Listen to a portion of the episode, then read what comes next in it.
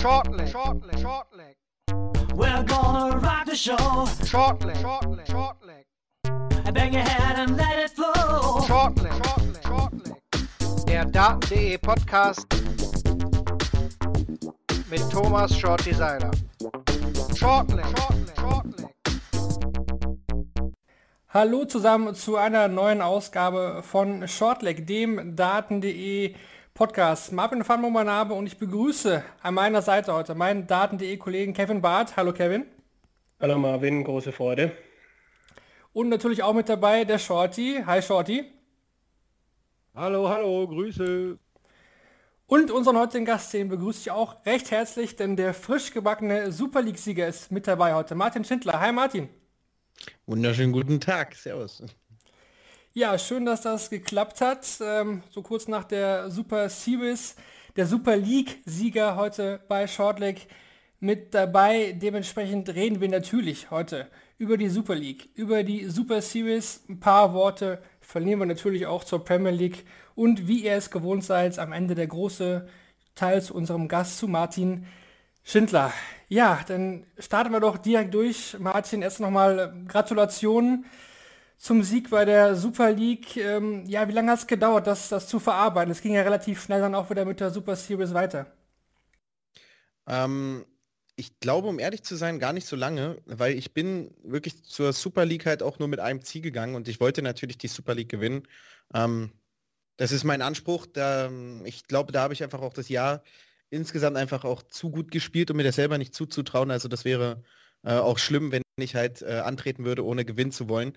Und ähm, das hat mich natürlich sehr gefreut. Das, ist, das war eine Riesenerleichterung auch, nach diesen ganzen äh, sechs Tagen denn durchzukommen. Aber ich wusste halt auch, äh, Fokus muss gleich wieder da sein, zwei Tage später, um halt bei der Super Series wieder neu angreifen zu können. Du bist dann wahrscheinlich auch direkt äh, vor Ort geblieben oder bist du noch mal kurz nach Hause? Ähm, ich bin noch mal zu meiner Freundin gefahren. Also eine halbe Stunde weg. Das ist ganz angenehm gewesen. Ja, das. Äh, Naja, jetzt muss ich natürlich da gleich wieder reingerätschen. Die Freundin, die muss dann natürlich auch auf neue Gedanken bringen. Also ist das wie so eine Power-Tankstelle für den Kopf? Nein, Das war einfach gut, dass man halt die Differenz hat zwischen Hotel und einfach weg sein Mhm. vom Hotel.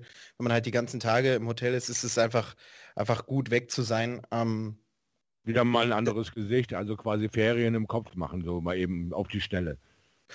ja, genau, einfach halt wirklich Mhm. Füße hochlegen, andere Wände, ähm, Ja. einfach ja, miteinander halt reden, ein bisschen Zeit verbringen halt. Einfach entspannen. Ja, genau.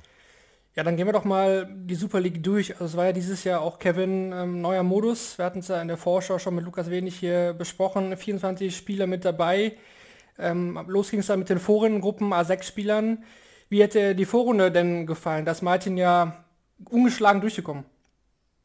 Äh, nein, also grund grundsätzlich die, die Vorrunde an sich hat, hat denke ich, ihren, äh, ihren Zweck erfüllt. Es war interessant zu sehen, wie die Spieler reinkommen. Es ist ja auch nicht alles äh, nach Plan gelaufen für jeden. Äh, es sind ja auch gestandene Spieler rausgegangen.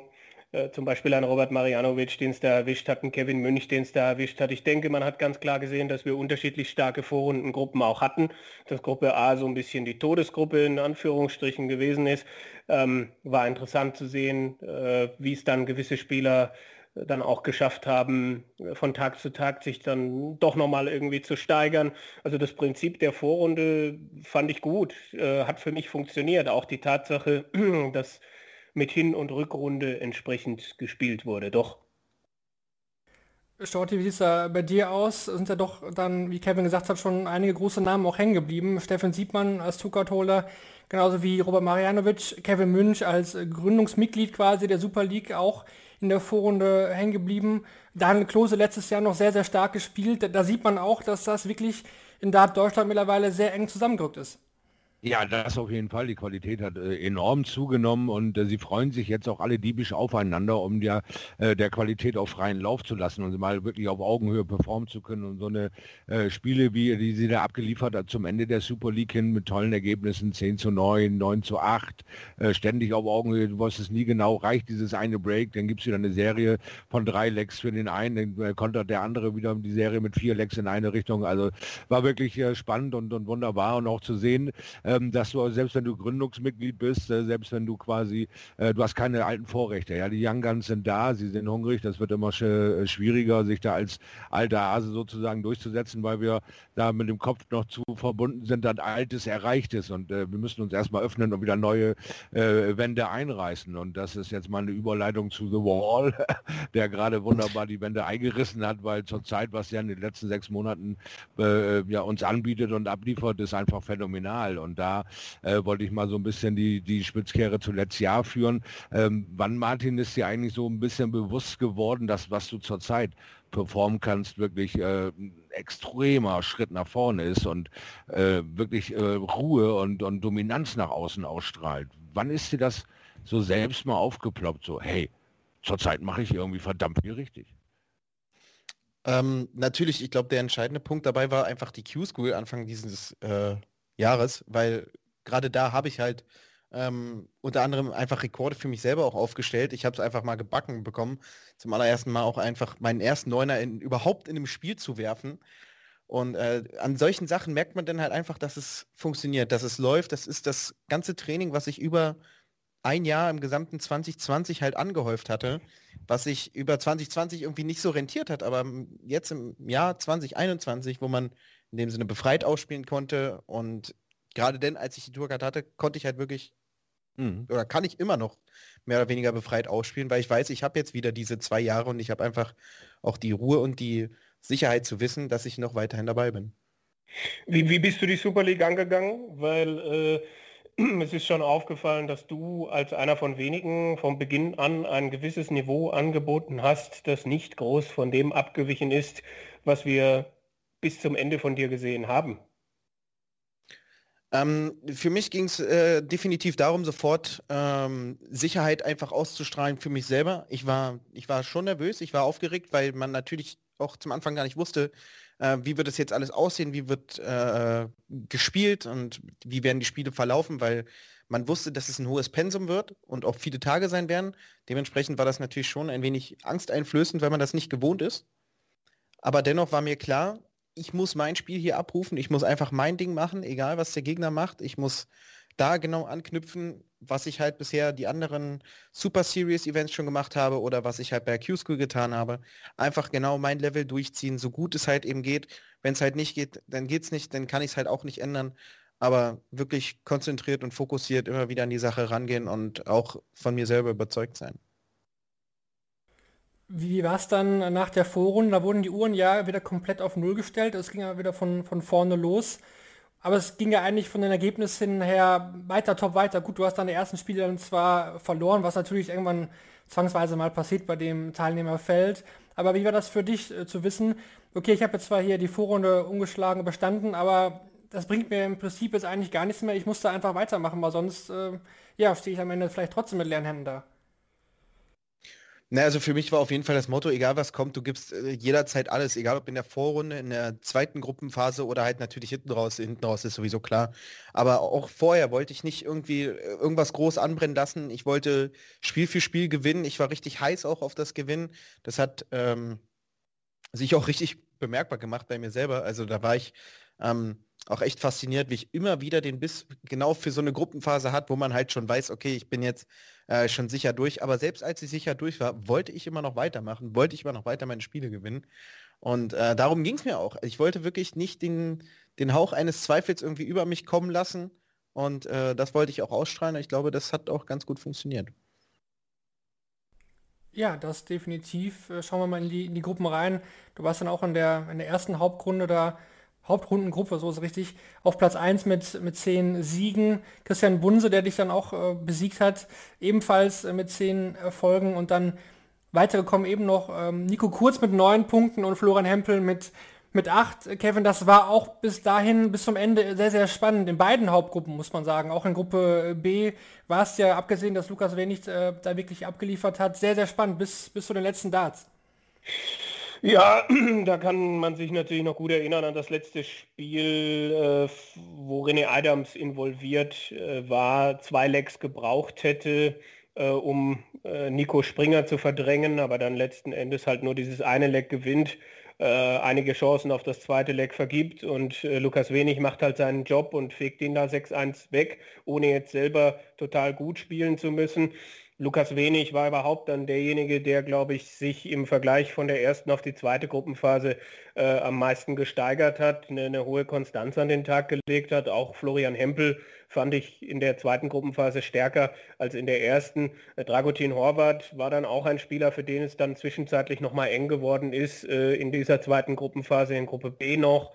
Ähm, es, es, ist auf jeden Fall spannend gewesen, in, in, in, Gruppe B dann auch bis zum Schluss und äh, hat uns gezeigt, was so ein Gruppenformat dann irgendwie auch leisten kann. Und ich habe auch Respekt vor, vor Leuten wie Martin, wie, wie Lukas Wenig, die dann auch äh, in den letzten Spielen, obwohl sie schon weiter sind, äh, nicht abschalten. Das ist ja nicht jedem Teilnehmer in der Super League gelungen. An der Stelle vielleicht auch mal anzusprechen, äh, die letzten beiden Spiele von Kai Gotthard. Da hat man ja schon deutlich gemerkt, dass er dann wusste, da geht nicht mehr viel.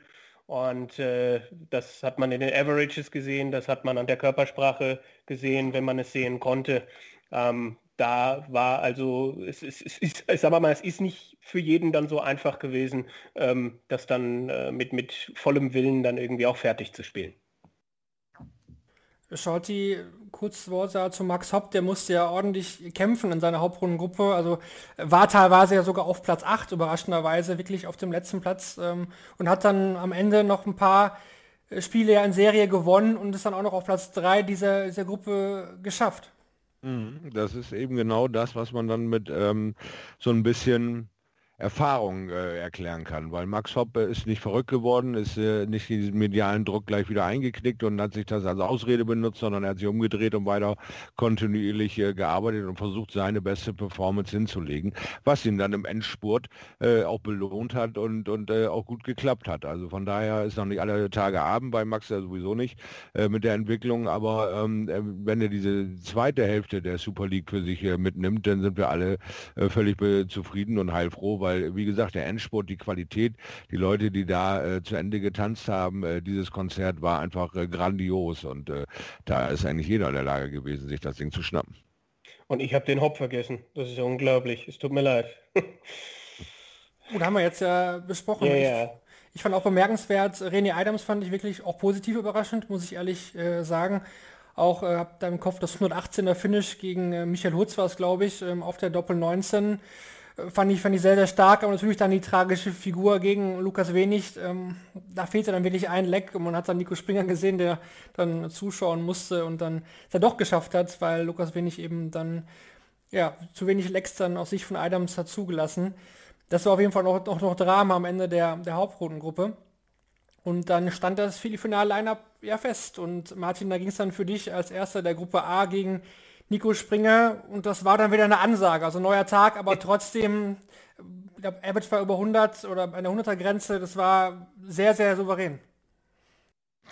Ja, das war ein Spiel, mit dem ich äh, auch natürlich sehr zufrieden war. Ich meine, äh, da habe ich nicht viel anbrennen lassen. Ich war wirklich äh, gnadenlos auf den Doppeln unterwegs.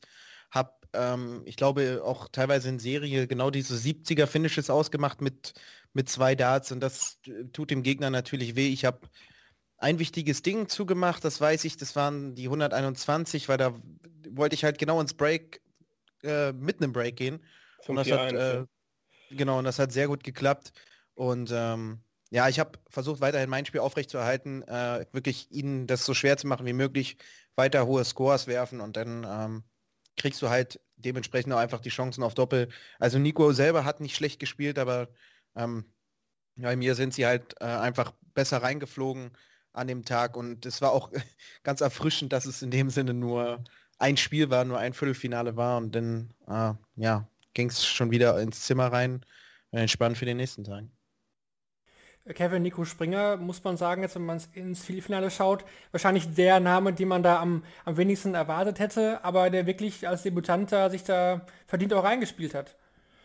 Ja, auf jeden Fall. Also ich glaube, er hat bei der Q-School schon die ein oder andere Leistung gehabt, wo man sagen konnte, äh, interessant, geht absolut in die richtige Richtung und äh, hat es dann bei der Super League auch immer wieder gezeigt, äh, gute Leistungen angeboten. Natürlich waren da auch ein paar äh, unkonstantere Geschichten dabei, aber sich da zu qualifizieren fürs Viertelfinale in dieser Liga mit der Qualität.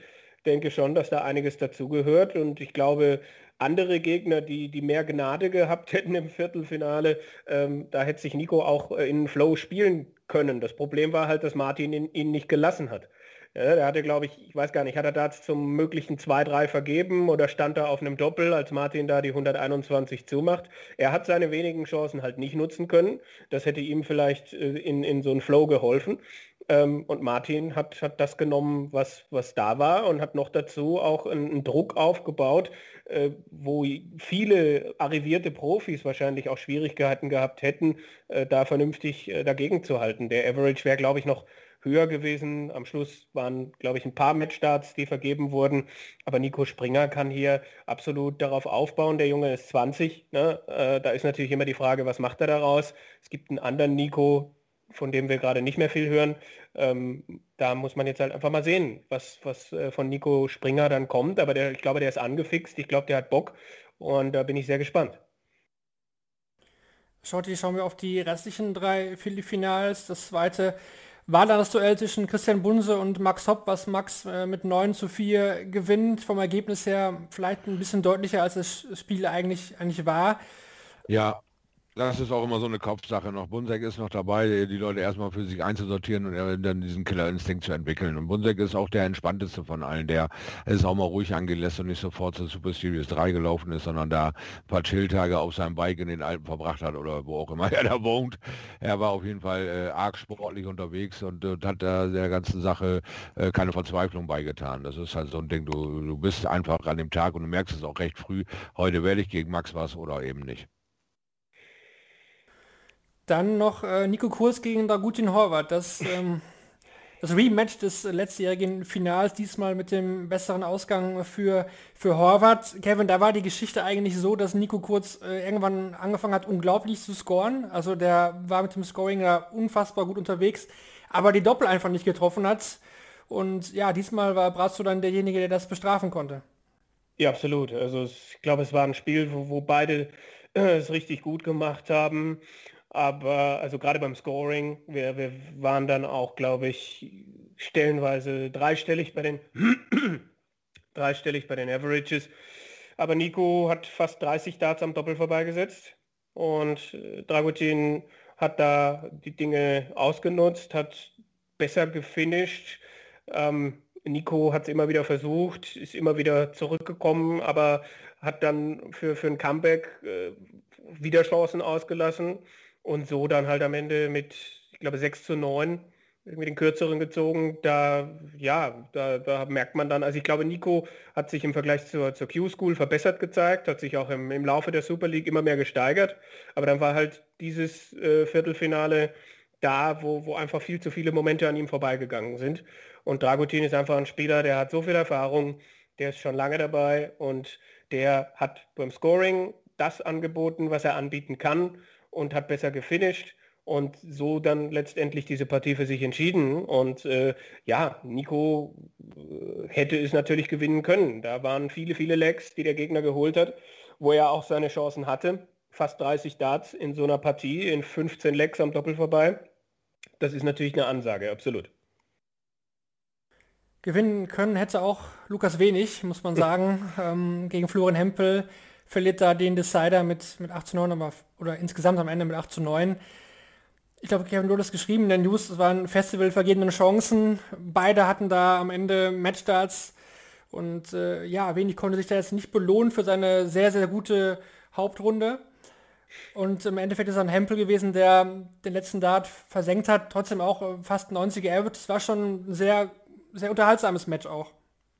Ja, ich meine, es ging hin und her, dann schien es so, als hätte Flo alles im Griff und dann wirft das irgendwie doch wieder weg und äh, die Körpersprache war nicht gut und äh, Lukas kommt zurück und dann der Decider und beide vergeben äh, die Matchstarts. Ich glaube, bei Lou war es ein 96er Finish, was er nicht zugemacht hat und äh, am Ende macht Flo das dann zu. Lukas an sich ähm, nicht in der Form, die wir von ihm in der Gruppenphase gesehen haben. Gerade beim Scoring war da Luft nach oben ähm, und dann halt natürlich die Chancen, die, die beide nicht genutzt haben.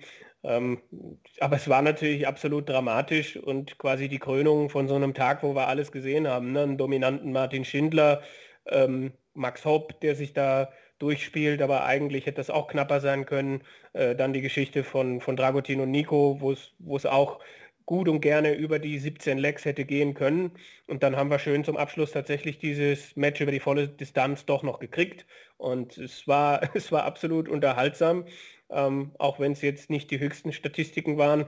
Ähm, Flo hat das gut gemacht, wie er sich dann da doch nochmal rausgebuddelt hat, äh, nachdem die Körpersprache, wie ich das gerade schon mal gesagt habe, zwischendurch nicht gut aussah.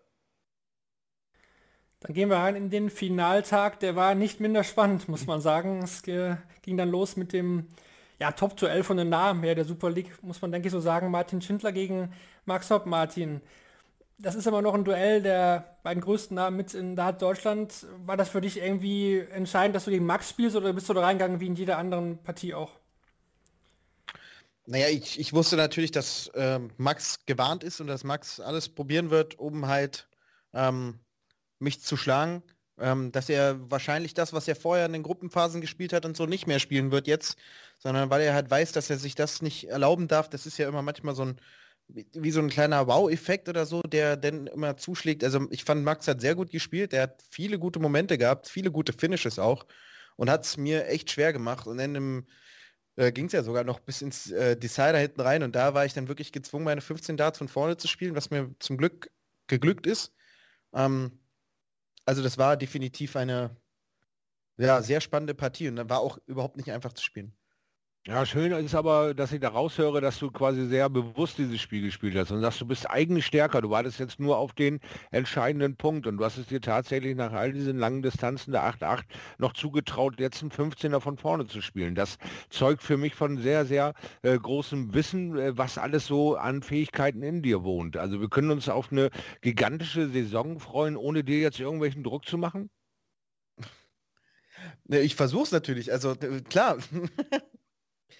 Wird immer alles geben, äh, zu jeder Zeit. Äh, das gehört, glaube ich, einfach mit dazu. Ich meine, wenn ich mir das selber nicht zutrauen würde, im entscheidenden Moment 15, vielleicht auch 12 Darts zu spielen, dann ähm, läuft auch, glaube ich, irgendwie was falsch. Man muss ja auch wirklich mit dem Besten ausgehen. Oder das von dem ist, Besten das, ausgehen das ist quasi für dich auch so der nächste Entwicklungsschritt, ne? Dass du quasi furchtlos bist und sagst, du kannst das Tempo mitgehen, du kannst auch deine eigenen Attacken setzen und du traust dir zu, aus dem Stand jederzeit auch einen Zwölfer spielen, äh, weil das einfach jetzt mit dazugehört. Das muss jetzt in dein Portfolio, um auf den Weg in die äh, Top-Ränge der PDC vorzustoßen, ja? So, so, ungefähr. Ich hoffe, dass ich das halt einfach ähm, weiterlaufen lassen kann. Ich, ich will mir da jetzt auch keinen Druck machen. Ich denke weiter Schritt für Schritt.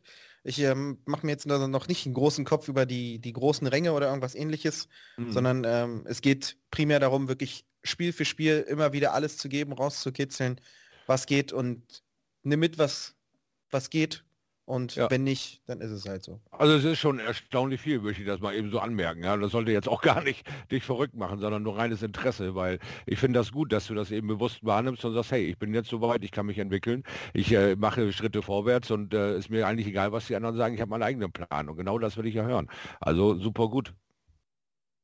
Dankeschön. Ja, 72 Punkte waren es dann, die Martin auf der Doppel 6 ausgemacht hat. Ähm, Max stand auf 24 Rest nach 12 Darts, also wie Martin schon gesagt hat, da war der Druck auf jeden Fall drauf. Es war ja auch durchaus ein emotionales Match, muss man sagen. Ähm, auch am Ende sah es für den Zuschauer so ein bisschen kühl aus zwischen euch beiden. War das äh, der Situation geschuldet, weil es da wirklich um so viel ging oder woran lag das oder ist es eine, einfach eine Fehlinterpretation von, von vielen auch im, im Web gewesen, dass das sehr kühl aussah bei der, nach dem Match, bei der Verabschiedung quasi. Naja, man baut ja natürlich äh, über so ein Spiel auch ein bisschen Distanz zum Gegner auf. Man darf dem Gegner das nicht gönnen, dass er so ein Spiel gewinnt. Man muss in so einem Spiel, muss man einfach wirklich durchziehen können. Man muss sich auf sich fokussieren, man muss mehr oder weniger gegen das Board spielen.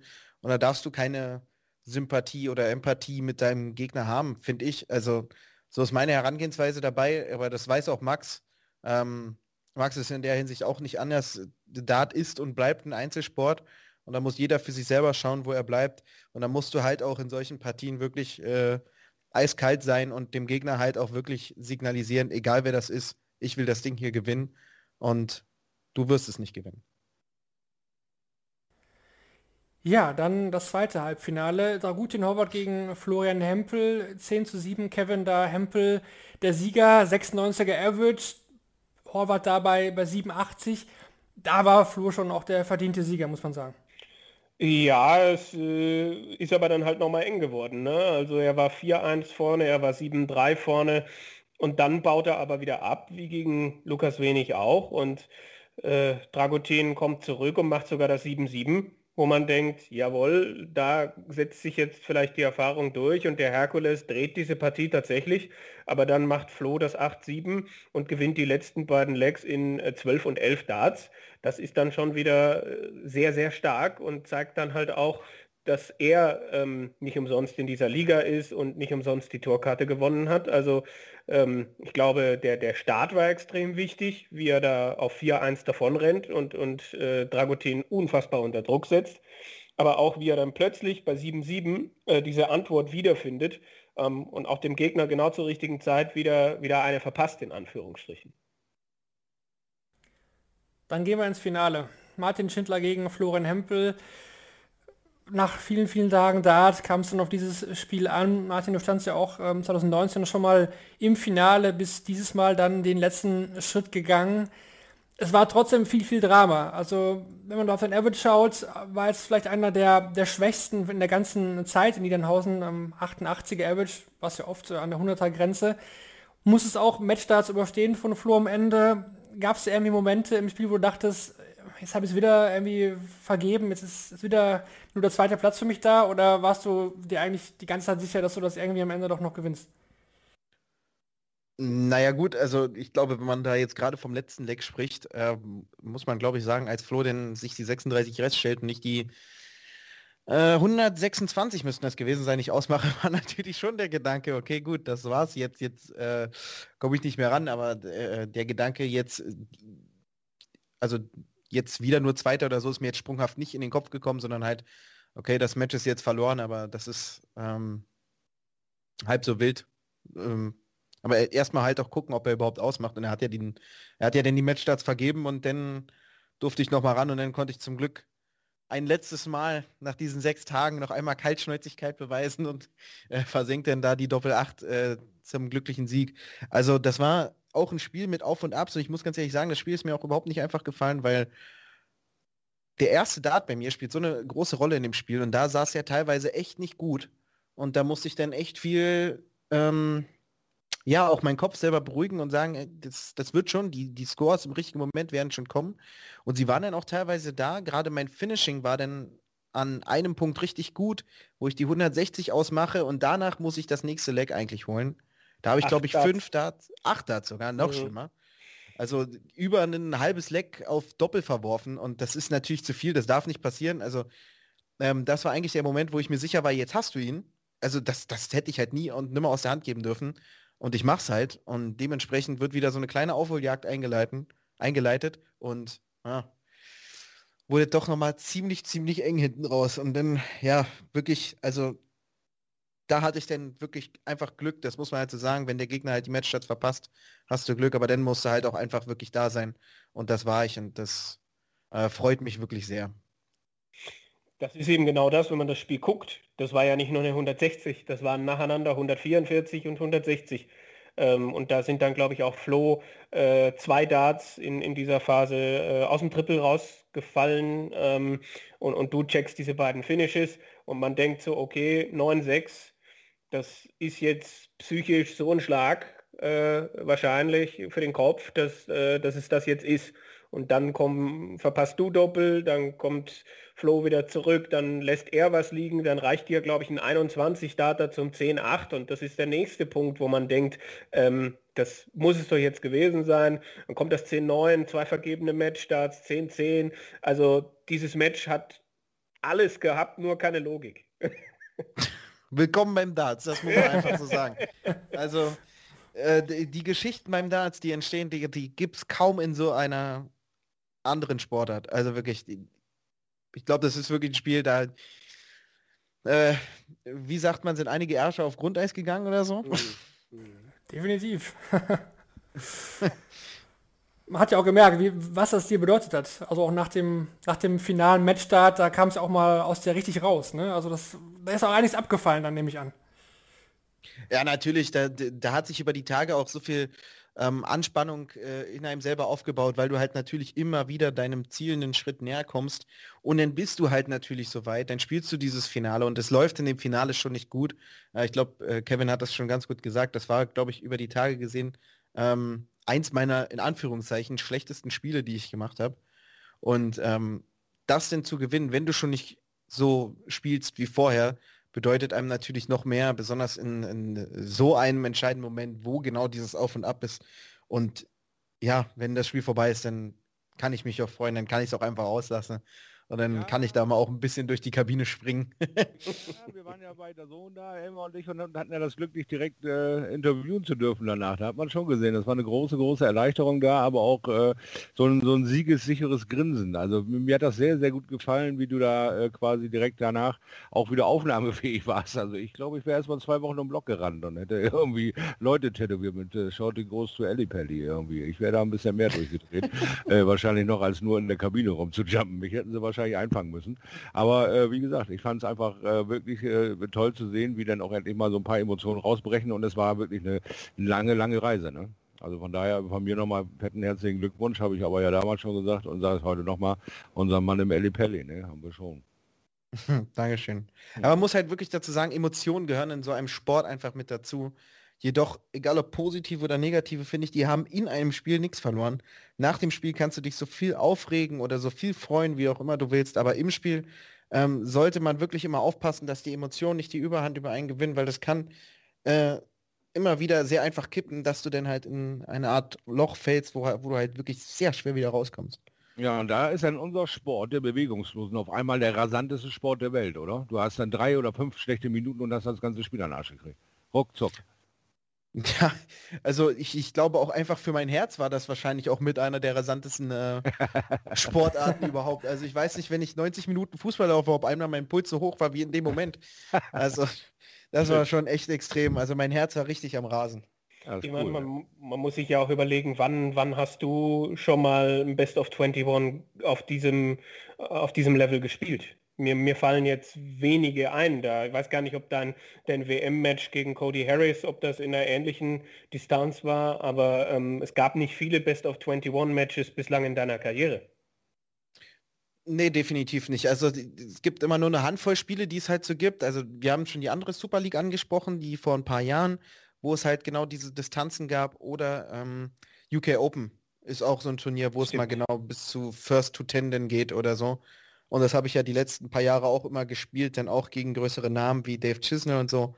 Aber das ist halt jetzt nicht wirklich die Erfahrung, dass man halt sagen kann, man macht das halt regelmäßig. Klar, man hat es mal gemacht, man weiß, dass man immer wieder eine Chance hat reinzukommen, aber du darfst natürlich auch nicht den Vorsprung zu groß werden lassen. Und deswegen musst du die ganze Zeit am Ball bleiben bei diesem Format. Und was sagt man, wenn man zwei Tage später die Auslosung von dem ersten Super Series Event sieht und dann steht da Martin Schindler gegen Florian Hempel? Das kann doch nicht wahr sein. ich habe gedacht, das ist ein Druckfehler. Da hat einer Copy-Paste gedrückt. Da hat einer Drag-and-Drop gemacht. Irgendeiner war faul. Das kann doch nicht wahr sein. ich habe auch sofort gesagt zu äh, Gabriel Clemens, ich glaube, ich werde heute im Stream spielen. Also das kann ich mir ja gar nicht anders vorstellen, wie das unser, unser Spiel nicht im Stream ge gezeigt wird. Wäre eigentlich die perfekte Überleitung von Kevin, aber ich würde trotzdem gerne ja. noch mal ein kleines Gesamtfazit doch ziehen wollen. Ähm, denn Martin, du bist jetzt ja als International Qualifier für die WM qualifiziert, weil es eben der Super League Weg war und nicht die Pro Tour, bei der es ja auch aktuell sehr, sehr gut aussehen würde für die WM-Quali. Das bedeutet natürlich auch dann bei der WM ein Pro Tour Spieler in der ersten Runde. Ist dir das völlig egal oder sagst du, hm, schon ein bisschen doof, aber ich habe jetzt eben die Sicherheit, dass ich bei der WM dabei bin und darauf baue ich jetzt das Rest des Jahres auf. Naja, ich habe auf jeden Fall die Sicherheit, dass ich bei der WM bin. Denn es ist im Prinzip auch egal, gegen wen man spielt, weil wenn du, egal bei welchem Turnier teilnimmst, du willst natürlich Spiel für Spiel gewinnen und du kannst auch Glück haben, wenn du gegen einen aus der Proto spielst. Du kannst aber natürlich auch Riesenpech haben. Also da gibt es äh, verschiedene Optionen. Nicht jeder Spieler spielt über das Jahr gleich. Also es gibt ja auch Spieler, die jetzt gerade zum Anfang des Jahres wieder richtig durchdrehen äh, und sich dadurch schon für die WM qualifizieren und hinten raus halt nichts mehr bringen, ohne Selbstvertrauen denn zur WM fahren und so. Das ist ja auch schon ein paar Mal passiert. Ähm, mein Ziel ist natürlich äh, noch, mich über die Proto für die WM zu qualifizieren. Es ist ja im Prinzip schon einfacher, ähm, einen eventuell nicht so erfahrenen in der ersten Runde zu kriegen. Ähm, jedoch, wie gesagt, Spiel für Spiel einfach weiter nach vorne schauen. Ich weiß, dass ich das jetzt alles wesentlich entspannter angehen kann und dass ich mir keinen Druck mehr machen brauche wegen dem größten Fernsehturnier, das, das es halt in diesem Sport gibt.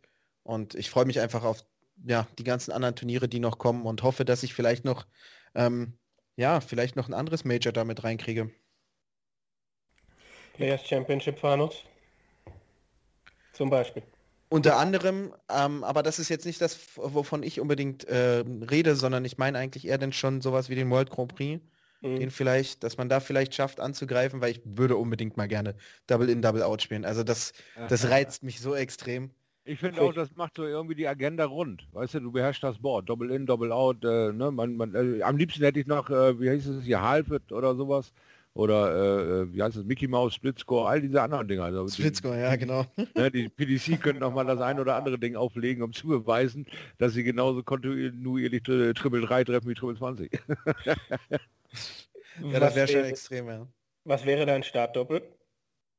Ähm, ich denke, dass ich es auf Doppel 20 ähm, probieren wollen würde. Ich denke, ich bin am sichersten auf Doppel 16. Aber ich habe immer manchmal das Gefühl, dass du eventuell, wenn es mal drauf ankommt, schon mal den Neuner spielen musst beim Grand Prix. Um, und da musst du dir halt selber auch die Chance einfach lassen. Weil wenn du über Doppel 16 reingehst, kannst du die Neun halt nicht spielen. Da musst du das zwangsläufig über Tops machen. Ja. Und Doppel 10 bist du ja auch gut. Also ich finde Doppel 10 auch, finde ich, sehr stark bei dir. Kommt eigentlich immer, wenn es gut läuft, sehr, sehr konstant gut. Ja, natürlich, aber das hat ja jetzt nichts denn mit dem Stopp Startdoppel zu tun. Wenn ich Doppel 20 innen drinne verpasse, kann ich auch auf Doppel 16 gehen. Das stimmt. Das stimmt. Ja, ja. Plan B ist wichtig beim World Grand Prix, natürlich. Auf ja. jeden Fall, ja. Kevin aus deutscher Sicht natürlich dann noch kurz äh, zu sagen, dass ähm, ja, dass Martin eben jetzt den Weg über die Super League gegangen ist, heißt aber auch, dass wenn er den, den Proto-Weg schaffen würde, dass da keiner nachrückt. Ja, also genau. wir, haben, wir haben jetzt nicht die Chance, dass Florian Hempel dann ähm, trotzdem zur WM fährt, wenn Martin das über die Pro Tour schafft, das ist jetzt dem geschuldet, dass eben die Super League dieses Jahr so früh ausgetragen wurde. Ja, äh, ich glaube nicht, dass man Martin da jetzt irgendwie einen Vorwurf machen kann, weil solange Tourcard-Holder die Super League spielen dürfen, nutzt man natürlich diese prozentuale Chance und das gibt einem natürlich dann auch ein gutes Gefühl, wenn man weiß, ey, die WM ist zwar erst in acht Monaten, aber ich brauche mir keine Sorgen mehr machen, dass ich da dabei bin ähm, wie es Martin schon gesagt hat. An sich, ähm, ja, ist halt die Frage, ob es nicht sinnvoller gewesen wäre, das an einem anderen Zeitpunkt des Jahres zu spielen. Im November wäre allerdings dann die Frage gewesen, wie man das terminlich hätte machen können. Ähm, ich, ich verstehe die Beweggründe, aber es ist natürlich nach wie vor äh, das zweischneidige Schwert. Ne? Äh, genauso wie man sich nach wie vor darüber unterhalten kann, ob die Super League immer noch das richtige Format ist. Wenn man ein aktuelles Interview mit dem Mediaverantwortlichen der PDC Europe bei unseren niederländischen Kollegen von Dart aktuell sieht, dann hat man bei der PDC Europe immer noch äh, die Meinung, dass die Super League genau das Richtige ist. Ähm, ich finde allerdings gerade diese Gedanken mit der geschlossenen Gesellschaft und dass man erst sagt, 16, die 16, die in die zweite Runde kommen, sind sicher. Und jetzt dann sagt, oh, jetzt sind aber ja ein paar entsprechende Namen ausgeschieden, vielleicht spielen wir dann nächstes Jahr auch mit 24. Also finde ich, finde ich, äh, so wie, sich, wie das nach außen dargestellt wird, gerade alles ein bisschen ähm, schwierig. Und ich bin nach wie vor der Meinung, dass die Super League an sich äh, ja, äh, sich inzwischen ein bisschen überholt hat und ähm, es so viele gute Spieler in Deutschland gibt, dass man einfach auch mal über eine Geschichte nachdenken könnte wie Nordic und Baltic und äh, also eine, eine, eine Ranglisten-Turnierserie. Ähm, aber es sieht ja jetzt aktuell nicht so aus, als würde das passieren. Das heißt nicht, dass ich die Super League, wie sie dieses Jahr war, nicht genossen habe. Ich fand es unterhaltsam, aber ich glaube nicht, dass das der Weg ist, ähm, um irgendwie ähm, ja, sich, sich breit aufzustellen und äh, ja, eine, eine Möglichkeit für, für wirklich alle zu schaffen. Weil wir haben ja dieses Jahr auch keine Qualifikation gehabt und wir müssen mal gucken, ob wir nächstes Jahr eine bekommen. Genau, also man will ja zumindest, wenn es das äh, Corona-technisch hergibt, dann wieder zu diesem alten Modus zurückkehren, dass man diese Spieltage dann äh, über die verschiedenen Wochenenden hat. Aber ich lege mich auch mal fest, dass das Line-Up nicht aus den 16 Spielern jetzt äh, bestehen wird, die jetzt in diese Hauptrunde gekommen sind. Da wird es, denke ich, äh, noch Verschiebungen geben, sei es dann eine Erhöhung oder sonst was. Aber ich glaube, das kann man fast sicher sagen, dass das noch nicht äh, final so entschieden ist. Dann machen wir den Deckel drauf auf die Super League und kommen dann zur Super Series, die natürlich dann auch in Niedernhausen ausgespielt worden ist. Zwei Tage danach ging es weiter. Wir hatten äh, vier verschiedene Sieger an vier verschiedenen Tagen, mal wieder, muss man sagen. Also dieses Jahr bisher auf der Tour, ich meine, Sonny Clayton müsste es gewesen sein, der nur zwei Turniere gewinnen konnte. Sonst haben wir verschiedene Sieger bisher gesehen auf der Pro Tour. Ich denke, wir sollten einfach mal kurz die Tage auch einfach dann durchgehen. Ihr habt ja gerade schon gesagt, ähm, der Wahnsinn, dass es dann am ersten Tag dann direkt wieder zum Duell zwischen Florian Hempel und Martin Schindler kam, das äh, kann man sich wirklich nicht ausdenken. Ähm, am ersten Tag gewinnt äh, Jose de Sousa das Turnier. Kevin, ähm, ja, vor allen Dingen im Finale überragend. 114er Average, das äh, war dann schon wirklich kaum zu bespielen für die Gegner teilweise. Ja, es war sehr, sehr dominant, was er an diesem Tag äh, angeboten hat. Ich bin gerade im Überlegen, war das der Tag, wo Max auch gegen de Sousa verloren hat?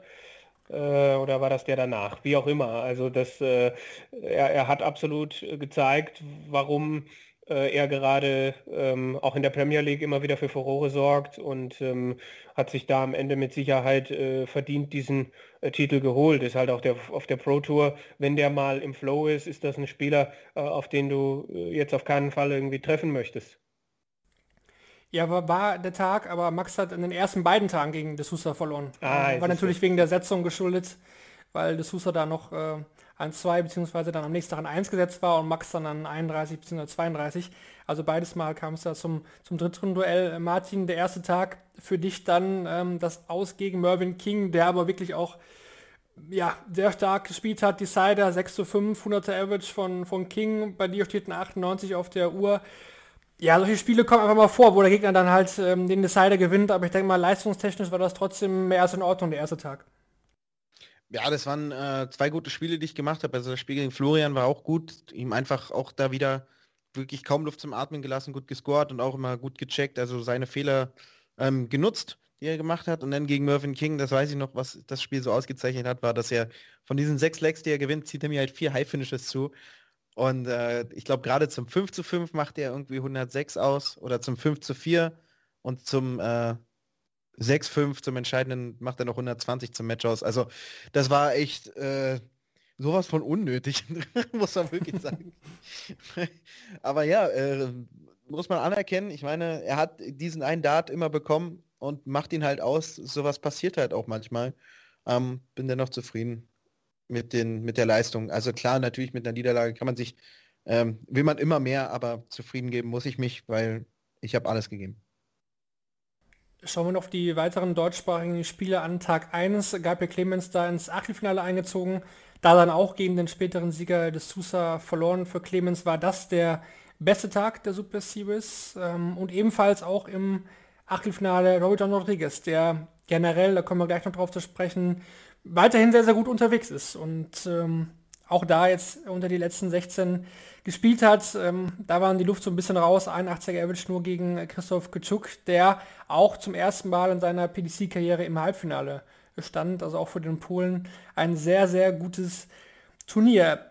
Dann würde ich sagen, gehen wir schon direkt über zu Tag 2. Martin, das war dein bester Tag der Super Series. Ähm, Finale auch da am Ende die Niederlage gegen den späteren Sieger Michael Smith. Ich denke auch mit diesem Tag, ja, da kann man sehr zufrieden sein aus deiner Sicht. Ja, natürlich. Ähm, ich bin immer zufrieden, wenn ich die letzten 16 beziehungsweise ja einfach, ich bin zufrieden, wenn ich die letzten 16 erreiche, weil das ist schon immer sehr wichtiges Geld, was man da einspielt. Das gibt einem Lockerheit für die nächsten Turniere. Und umso weiter man kommt, umso besser wird es natürlich. Ähm, Gerade gegen Michael Smith war echt wieder wenig zu holen. Also zum Anfang da muss ich ein bisschen äh, gnadenloser und besser spielen und hinten raus hat er mir keine Chance mehr gelassen. Verpasst er noch einen Neuner unter anderem. Also wie viele Lecks passiert das mal, dass du neun Dart spielst, stehst auf 60 Rest, der Gegner hat schon Doppeldart. Also das habe ich halt auch so noch nie erlebt. Ähm, musste man halt mal durch. Michael Smith wirklich, wenn der in seinen Rhythmus kommt, in seinen Flow kommt, wenn der erste Dart sitzt, sowas von schwer zu brechen. Da musst du dann äh, wirklich Zauberei auspacken, um den zu schlagen vor allem ja auch erwähnenswert die Runde zuvor. Ich meine, da lagst du als 1 zu 4 oder 0 zu 4, glaube ich, gegen äh, Justitia zurück und hast dann noch äh, auf äh, 6 zu 4 gedreht. Da dachte ich wieder so, ah, das ist so ein Spiel wie, wie aus dem letzten Jahr. Jetzt hat er wieder hier starke Leute geschlagen, äh, wie auch im letzten Jahr oft, und dann gegen den vermeintlich vom Namen her machbaren ähm, geht es am Ende vielleicht in die falsche Richtung, aber da nochmal ein starkes Comeback auch und am Ende dann doch irgendwie souverän 6 zu 4 gewonnen, weil du einfach da am Ende an den Spanier so vorbeigezogen bist, dass der sich äh, kaum noch wehren konnte. Ja, also ich, ich war 4-0 hinten und ich weiß, dass er äh, gerade bis zum 3-0 fantastische Darts gespielt hat. Also da ist es halt wirklich manchmal egal, was für ein Name das ist. Der hat äh, richtig gut gezockt, hat alles sofort ausgemacht, hat super gescored und da war es wirklich schwer, irgendwas dagegen zu machen. Und dann muss ich das 3 zu 1 machen. Ich mache das nicht. Und dann gab es dann so eine Situation, die mich persönlich sehr aufgeregt hat, worüber ich auch äh, ähm, im Nachhinein äh, oder im Spiel selber richtig sauer geworden bin, was ich normalerweise nicht werde. Und zwar, äh, er macht das 4 zu 0, nachdem ich, ich glaube, fünfter zum Doppel vorbeigeworfen hat und er, er hebt die Hand so als Entschuldigung und ich finde sowas immer sehr schwierig. Ich, ich finde das irgendwo sehr äh, respektlos. Das ist meine Meinung dazu, weil wir reden von Profisport, wir reden, jedes Leck zählt und jeden Fehler, den du machst, den nimmst du gerne an vom Gegner. Also das kann mir halt keiner erzählen, dass man in einem Profisport, wo es um Leck für Leck geht, dass man sowas nicht gerne annimmt, wenn der Gegner Fehler macht. Weil du musst ja wirklich, du spielst für dein Geld, du spielst für deinen Unterhalt oder was auch immer. Und du willst alles und sowas gewinnen und er entschuldigt sich. Er hat es wahrscheinlich nicht mal böse gemeint, aber ich habe mich da halt in dem Moment komplett reingesteigert und ich glaube, das war halt auch ein bisschen der Grund, dass ich die Wut halt mitnehmen konnte, die ich durch diese Situation bekommen habe. Katalysator. Ähm, ja, dass ich dieses Spiel halt noch 6-4 gewonnen habe. Ähm, da kann man sich halt drüber streiten. Ich habe mich in dem Moment aufgeregt. Das hat man halt leider auch nicht immer unter Kontrolle. Und ähm, ja, es hat in dem Moment funktioniert, aber dafür hat es wahrscheinlich in 10, 20 anderen Situationen eben nicht funktioniert. Ja, interessanter Aspekt auf jeden Fall. Da sieht man doch recht häufig, Shorty, dass ähm, Spieler dann sagen, ah, okay, sorry, äh, das Leck hättest du eigentlich verdient gehabt, aber dann die Hand heben. Ich glaube, glaub, Mensor macht das auch äh, schon mal gerne. Äh, wie ist da deine Meinung? Ja, genau dieselbe. Ich vertrete auch dieselbe Meinung wie Martin. Das ist einfach irgendwie nicht, nicht nötig. Du ärgerst dich selber schon. Aber es ist auch eine beliebte Geste sozusagen, weil du dem Gegner damit immer noch einen kleinen Extra mit verpasst. Das ist eben diese ganzen kleinen dirty little things, die äh, neben dem äh, eigentlichen Dartwurf so passieren, passieren können äh, mal ausprobiert werden. Manche sind da schon für bekannt oder weißt du, da blockst du es dann ab, da gehst du überhaupt erst ans Okay, wenn der wirklich verschwunden ist, weil dem immer noch was einfällt, da drunter fällt oder sonstiger Blödsinn. Es gibt all diese Dinge und diese Geste ist einfach unnötig, hast du völlig, äh, hat, hat Martin völlig recht, macht, macht einfach keinen Sinn, aber es gibt halt immer noch einen negativen Kick dem Gegner mit und dann hast du vielleicht drei Darts gewonnen und wir sind halt gerade bei diesem äh, auf Augenhöhe, jedes Leck zählt, äh, alle sind so eng beieinander, da probieren sie halt alle dann nochmal den ein oder anderen Ellbogen auszupacken. Äh, darf nur nicht auffallen. Ne? Adrian Lewis wäre äh, wahrscheinlich, ich weiß es nicht, heiß gelaufen, ja. Gut, gut, dass er nicht in Niedernhausen war. ja, ja, er wäre gekommen, er wäre gekommen, wenn du ihm gesagt hättest, Justicia, er wäre gekommen, er wäre gekommen. Interessant auch das äh, Halbfinale-Line-Up, Kevin, wenn man da auf die Namen schaut. Gut, Michael Smith mal jetzt äh, davon ausgenommen, Ross Smith äh, auch Spieler, der schon öfter mal etwas weitergekommen ist, aber äh, Barry van Peer, auch wirklich einer, der sich ähm, wieder sehr gut zurückgekämpft hat von seiner Datitis auch. Und wir haben ihn auch wirklich schon hier auch durch den Kakao gezogen, muss man ja ehrlicherweise auch sagen. Aaron mhm. Beanie, Halbfinale, das ist jetzt kein Freilos mehr. Der hat sich auch wirklich in seinen, seinen Leistungen gesteigert und 3000 Pfund jetzt eingespielt, äh, Halbfinale. Ja, das muss man erstmal schaffen. Das hat auch nicht nur damit Glück zu tun. In der Runde zuvor auch gegen Michael, äh, gegen Aaron von Barnefeld gewonnen. Ja, also ich, es, es, fällt mir schwer. Also er hat, er hatte gute Spiele. Ähm, es waren aber jetzt auch nicht die, die, die, die krachenden äh, Spezialleistungen. Also wenn ich das jetzt hier sehe, Aaron Beanie 6 zu 2 gegen Van Barneveld, da, da hat halt Barney eine 84 gespielt. Also war, war, nicht, war nicht da. Das muss man dann, denke ich, schon auch sagen. Aber auf der anderen Seite natürlich, es gehört was dazu, da zu sein, diese Ergebnisse einzuholen und so weiter. Für mich ist das einfach nur dieses, äh, das hätte auch das Soran Lerchbacher Halbfinale sein können. Deshalb gucke ich da so ein bisschen neidisch drauf. Äh, vielleicht ist es das. Nein, ähm, ich, ähm, ich glaube schon, dass das jemand ist, der, der jetzt so langsam äh, reinkommt, bei dem man ja auch hört, dass der hart an, an sich arbeitet und dass sich das so allmählich auszahlt. Ich glaube, am nächsten Tag hat er dann in der ersten Runde wieder 78 gespielt. Also es scheint immer noch ein langer Weg zu sein, aber im Moment wäre er ja tatsächlich auch für die WM qualifiziert. Ähm, ich finde es schon auch schön, wenn man dann sieht, dass Spieler bei denen man vor einem Jahr gesagt hat, ob die überhaupt ein Spiel gewinnen, dass die dann auch äh, entsprechend diese, diese Steigerungen dann hinbekommen. Und es war halt sein Tag. Und dann ist er da ins Halbfinale gegangen und war ja gegen Michael Smith auch nicht unbedingt äh, chancenlos. Das war ja dann 4 zu 7 aus seiner Sicht. Also äh, natürlich Hut ab, ähm, aber für mich natürlich ein bisschen weinendes Auge. Ja. Das äh, definitiv. Äh, zu erwähnen auch noch ähm, De Sousa mit einem 117er Average im Achtelfinale und den neuen Data. Am Tag zuvor hatten wir auch schon einen Neuner. Also gut, die fahren mittlerweile auf der Tour fast inflationär. Das ist ja wirklich ähm, schon fast gar nicht mehr erwähnenswert. So oft fallen die. Das spielt natürlich auch nochmal einfach die, die Klasse der Tour auch ähm, wieder. Dann gehen wir rein. Rodriguez-Brüder im Achtelfinale. Auch noch, genau, das auch noch an dem ähm, zweiten Tag, bevor wir dann direkt jetzt in den dritten gehen. Da gab es dann das äh, rein niederländische Finale zwischen Dirk van Dijvenbode und äh, Martijn Klärmarker, Shorty. Äh, ja, es, irgendwie kommt es nicht überraschend, dass Van Dijvenbode dann seinen Titel irgendwie auch mal holt. Ähm, der war jetzt eigentlich auch in letzter Zeit quasi schon auch fällig irgendwo, oder? Also auf jeden Fall auf einem guten Kurs dahin. Der reißt ja eine Barriere nach der anderen runter, wo, wo er vorher ja jahrelang quasi nicht in der Lage war, drüber zu springen oder sie einzureißen. Und irgendeine ja, Begebenheit in den letzten 15 Monaten hat dazu geführt, dass Dirk van Dijvenbode unwahrscheinlich effizient wurde am Dartboard. Äh, ob das jetzt nun wirklich der Job in, in dieser Auberginius-Fabrik äh, und dieser zusätzliche Merchandise-Effekt äh, da irgendeinen großen Ausschlag gegeben hat, äh, ich glaube, er hat ihm einfach diese fehlende Sicherheit gegeben. Wenn du erstmal drei Jahre hinrennst und eigentlich nur Geld verbrennst und äh, deinen Chancen ähm, ja immer wieder auch selber im Weg stehst, indem du dir kurioserweise eine 180 sogar tot wirfst, äh, nachdem du eine Viertelstunde drauf rumdenkst und alle Welt guckt zu dabei und so weiter. Das musst du auch erstmal alles verpacken. Und äh, jetzt äh, steht der Kurs steil nach oben. Äh, alles äh, in seinem Leben scheint ineinander zu greifen und zu funktionieren. Und von daher war es einfach die logische Konsequenz. Aber dass er es auch so schnell hinbekommt, ist aller Ehren wert. Aber wir sind ja nun leider Gottes wirklich Top-Qualität mittlerweile auch aus ähm, Holland gewohnt. Wenn der Solovic da im Achtelfinale Martin, für dich ähm, diesmal das Erstrunden aus gegen Jermaine Watimena. Trotzdem war das keine schlechte Leistung, einfach auch, weil Jermaine da auch gut unterwegs war.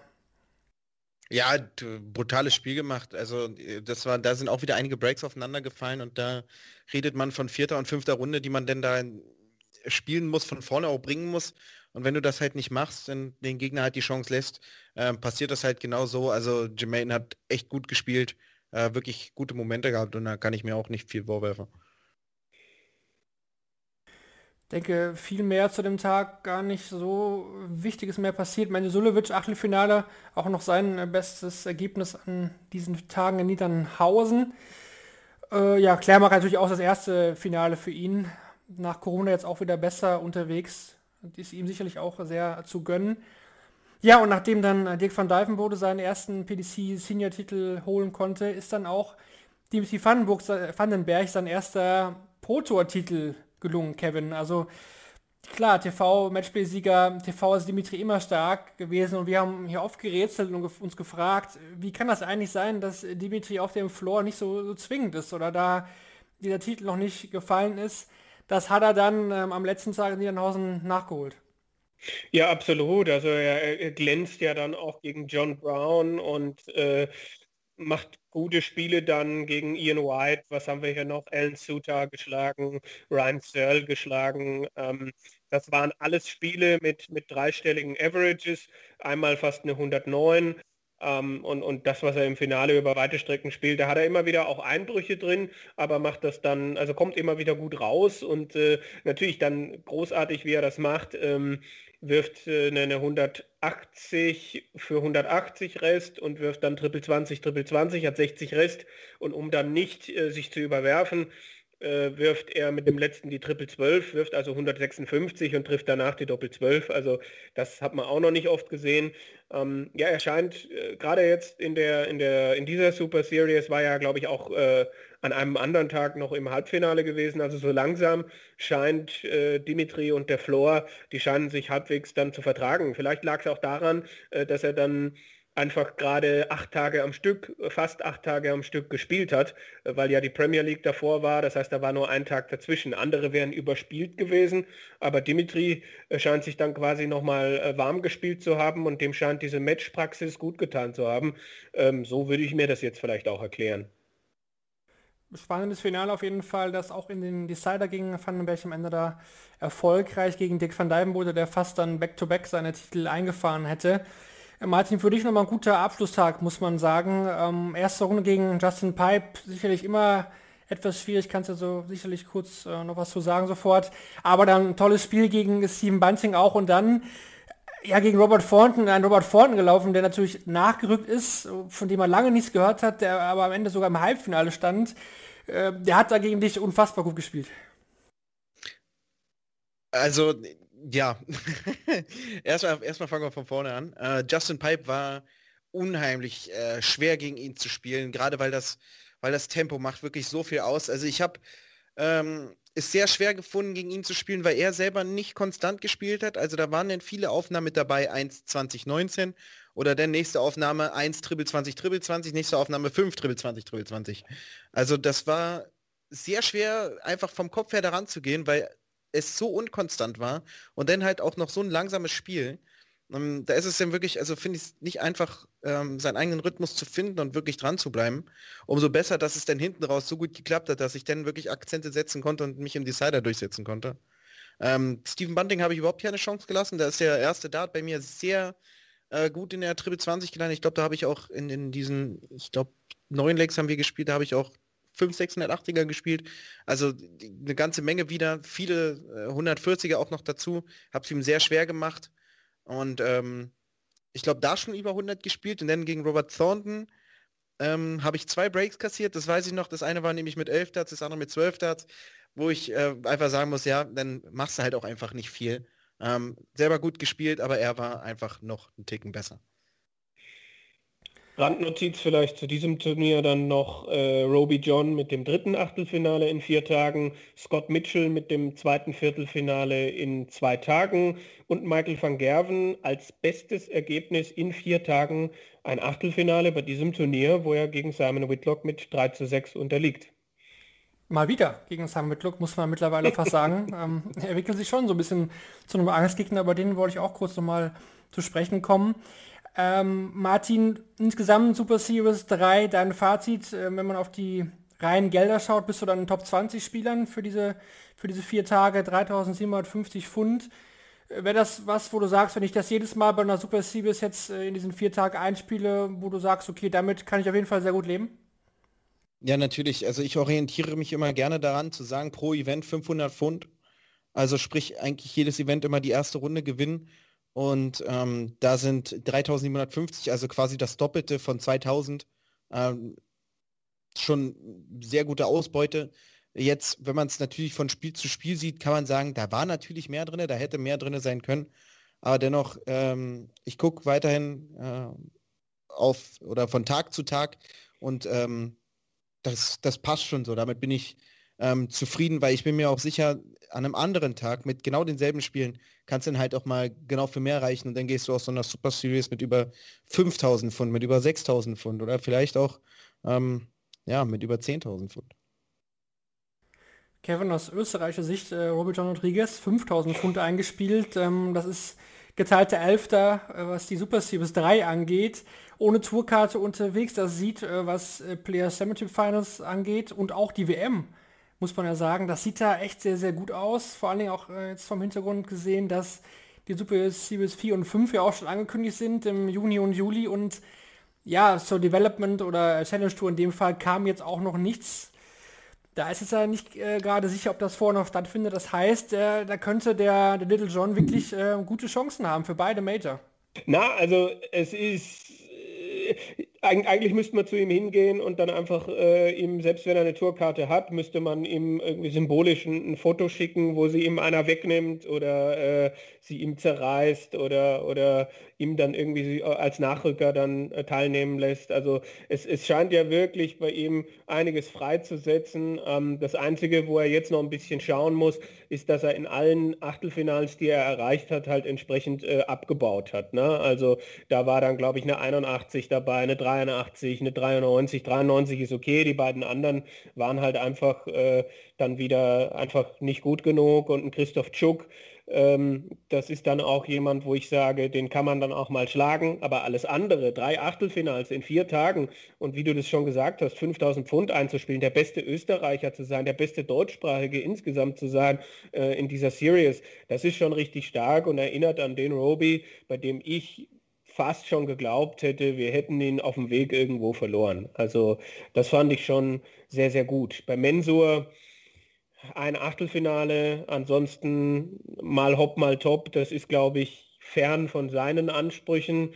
Soran, ähm, das war okay, aber da ist natürlich auch eine verpasste Chance an dem Tag, wo er die letzten 32 erreicht hat. Rusty Rodriguez macht uns weiterhin auch Freude, hatte ein Achtelfinale.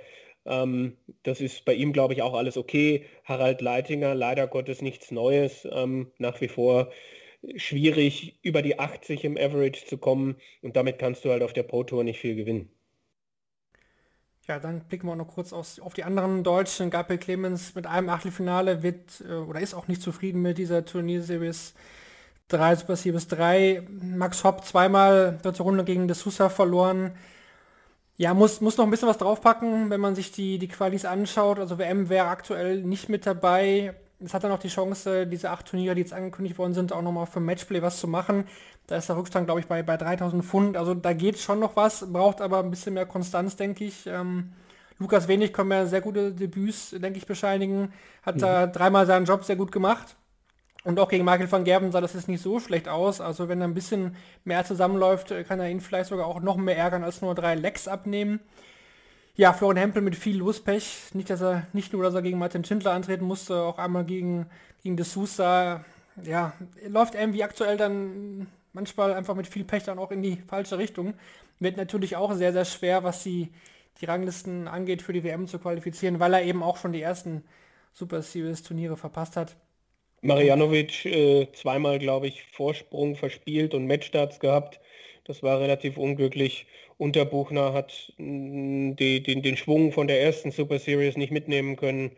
René Adams hat sich, glaube ich, Tag für Tag gesteigert, aber auch da äh, äh, war vielleicht noch ein bisschen mehr möglich. Äh, Steffen Siebmann ist nach wie vor oder ist vor allem in diesem Jahr relativ problematisch, einfach äh, weil, weil einfach oft die Leistung nicht reicht. Also insgesamt dafür, dass wir neun deutsche Spieler dabei hatten und ich habe Michael Rastowitz eben vergessen, der auch den ein oder anderen Sieg geholt hat, aber aus österreichischer Sicht, aber bei dem immer noch auch Luft nach oben ist und immer noch, der immer noch konstanter werden kann. Ich sage mal, bei 15 deutschsprachigen Spielern äh, hätte man sich zumindest ein bisschen ein ausgeglicheneres Ergebnis erwartet. Äh, also ich glaube, dass manch einer mehr kann, dass bei manch einem es die ein oder andere Runde hätte mehr sein können. Und wenn du siehst, aus 128 Spielern sind 15 aus dem deutschsprachigen Raum, ähm, dann waren da, glaube ich, ein paar Erstrundenniederlagen fast zu viel. Das ist jetzt meine journalistische Sicht. Äh, aus Spielersicht kann das natürlich dann auch wieder anders sein. Aber ich glaube, dass gerade Unterbuchner Marianovic äh, dass es da, ähm, dass man da auch nicht sonderlich äh, zufrieden ist. Bei, bei Gabriel Clemens wissen wir ja auch, dass außer dem Achtelfinale, dass, dass er da auch gerne ein bisschen mehr gehabt hätte zum Beispiel. Sieht ja trotzdem für den German Giant noch sehr, sehr gut aus, was äh, Qualis ja. angeht für Matchplay, Welcome Prix, WM ja sowieso. Ich denke, ähm, ja, das kann einfach auch mal passieren. Ähm, Michael van Gerven hat man schon angesprochen, auch nicht das, was er sicherlich äh, zeigen will. Vor allen Dingen, trotzdem war es ja immer noch ein sehr gutes besetztes Feld, muss man sagen. Also ähm, das gab ja vielleicht schon mehr Bedenken, dass das irgendwie nicht, äh, nicht okay wäre, dass da so viele Tourkadler fehlen. Aber trotzdem war es ja immer noch, denke ich, von der Meldeliste her sehr, sehr sauber. Und ähm, eine Sache noch, Shorty, die wir auch noch ansprechen müssen, kurz. Ähm, Barney musste wieder für ein Spiel äh, zurückziehen. Diesmal hat er was, ähm, ja, was Falsches gegessen angeblich. Ging es nicht so gut. Wenn man auf die Leistungen schaut, ist das wirklich ähm, echt ordentlich, was Barney da anbietet. Da ist echt auch, auch bei guten Ergebnissen sogar World Matchplay noch drin oder World Grand Prix. Ähm, müssen wir uns da trotzdem Sorgen machen, was, was seine körperliche ja, äh, Situation angeht? Naja, wir müssen sehen, der Mann ist auf dem Comeback. Wir müssen sehen, der Mann ist äh, über 50 und er hat ein Zuckerproblem. Und ähm, da unachtsam zu sein bei den Dingen, die heute alle zu beachten sind, um sich überhaupt fehlerfrei auf so einer Event zu bewegen und nicht gegen irgendwelche Gesundheitsregeln oder sonstige Sachen zu verstoßen, wenn du irgendwen vielleicht da, da hast, den du normalerweise beauftragst, irgendwas für dich zu erledigen, was du jetzt selber zu tun hast. Und eigentlich bist du mit dem Kopf nur an Bord machen und tun, macht ihn wahrscheinlich deshalb, äh, sagen wir mal, anfälliger und, und äh, ja, eben auf den Punkt nicht ähm, äh, da zu sein, äh, äh, muss er jetzt wieder abschalten, das muss er jetzt wieder lernen neu lernen, äh, diese Tage dann so zu gestalten, dass er eben halt produktiv sein kann, weil sie haben nicht mehr unbedingt eine Woche dazwischen. Es sind jetzt äh, diese Events, die ähm, sonst normalerweise zwei und dann hast du eine Woche Pause, dann wieder zwei, werden jetzt in vier, fünf Tagesrhythmus abgespult und da muss deine Leistung immer äh, on top sein. Also das ist eine andere Anf Herangehensweise oder Anforderung, die jetzt an ihn gestellt wird. Und bis jetzt hat er sie äh, bravourös von der Leistung her, wenn er dann da war, äh, überstanden, auch ein, zwei gute Ergebnisse eingegriffen, aber auch ein, zweimal ab und zu ins Klo, ähm, absolut ins Klo gegriffen, weil er sich körperlich nicht ähm, ja, äh, so weit fit macht machen konnte, um daran teilzunehmen. Und das äh, kann ja kein anderer für ihn erledigen. Da kann es nur äh, für ihn heißen, wieder dazu zu lernen, äh, mit dem, seinem Körper endlich umgehen zu lernen, dass ihm diese Dinger nicht immer wieder vor die Füße fallen, weil irgendwann kostet das einfach bares Geld, nicht nur Nerven. Dann haben wir da, denke ich, auch genug äh, zugesagt. Ähm, ja, die Premier League wollte ich noch kurz erwähnen, die geht jetzt, wir nehmen gerade auf am, am Mittwoch, dem 5. Mai, die geht heute weiter. Der dritte Block steht an, drei Spieltage bis Freitag werden ausgetragen. Ja, ähm, wir werden dann, dann zu gegebener Zeit dann in der nächsten Ausgabe wahrscheinlich dann nach den Playoffs ähm, darüber reden, wer das Ding gewonnen hat. Äh, wir hatten ja schon besprochen, Rob Cross äh, ausgeschieden neben Glenn Dowant.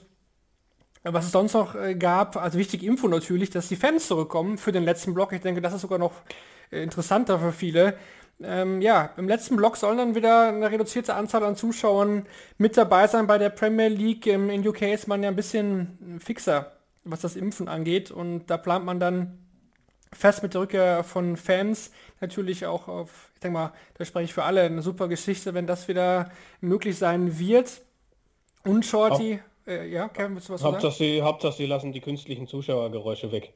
Also es ist ja bei der WM an dem einen Tag, wo Zuschauer da waren, hat man ja dann tatsächlich hinten noch schön äh, bisschen Sound vom Band rein, wo ich dann denke, hört doch bitte damit auf, wenn, wenn die Halle, Halle wieder halbwegs voll ist. Ja, es wird eine andere Stimmung sein als sonst. Ja, es wird äh, ruhiger sein, aber wir müssen doch nicht alles künstlich aufbauschen.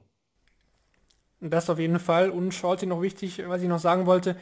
Barry Hearn gibt jetzt den Stab weiter an seinen Sohn, an Eddie. Wie, wie siehst du das? Da wird sich wahrscheinlich, wenn man ehrlich ist, ja gar nicht so viel ändern.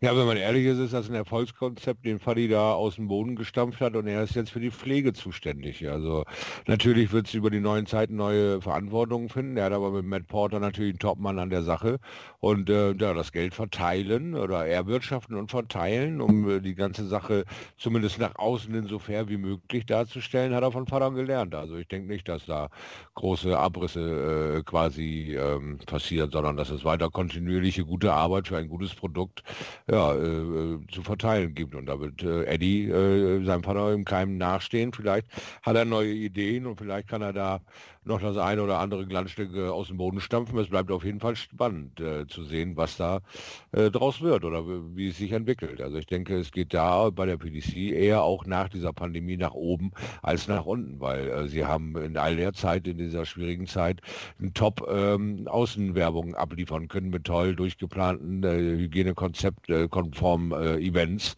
und haben die Leute entertained in einer sehr dunklen Zeit. Also es ist ein sehr ähm, wohlwollender Blick, denke ich, weltweit auf die PDC gefallen und das heißt für Eddie eigentlich nur aus dem Vollen schöpfen und ja, noch mehr darstellen, wie es geht. Vielleicht noch weiter in die Maske, vielleicht äh, in die breite Masse, vielleicht noch weiter ähm, ein bisschen auf den Fairness und noch eine Quali für noch eine Quali zur Quali der Quali, um sich zu qualifizieren für eine Quali.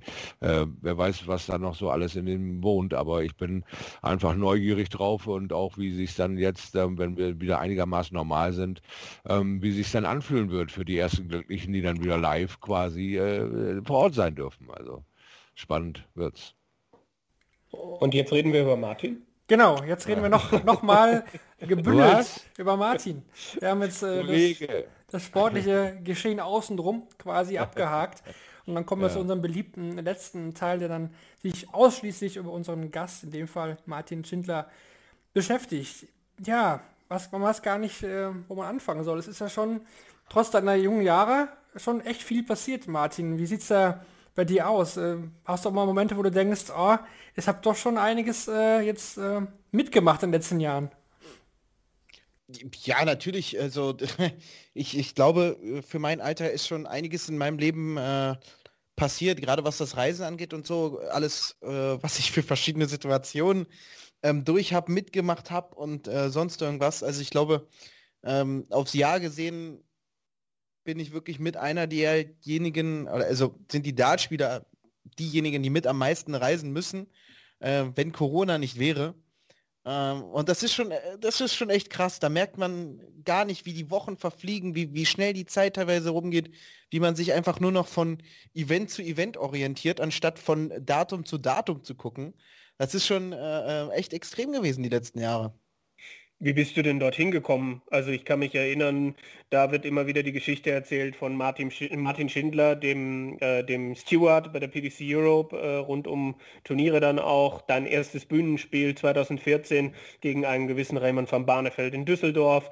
Dann hat es aber ja noch bis 2017 gedauert, bis die Tourcard gekommen ist. Ich glaube, als einer der letzten die Tourkarte gewonnen, als noch äh, eine Q-School äh, für alle gespielt wurde.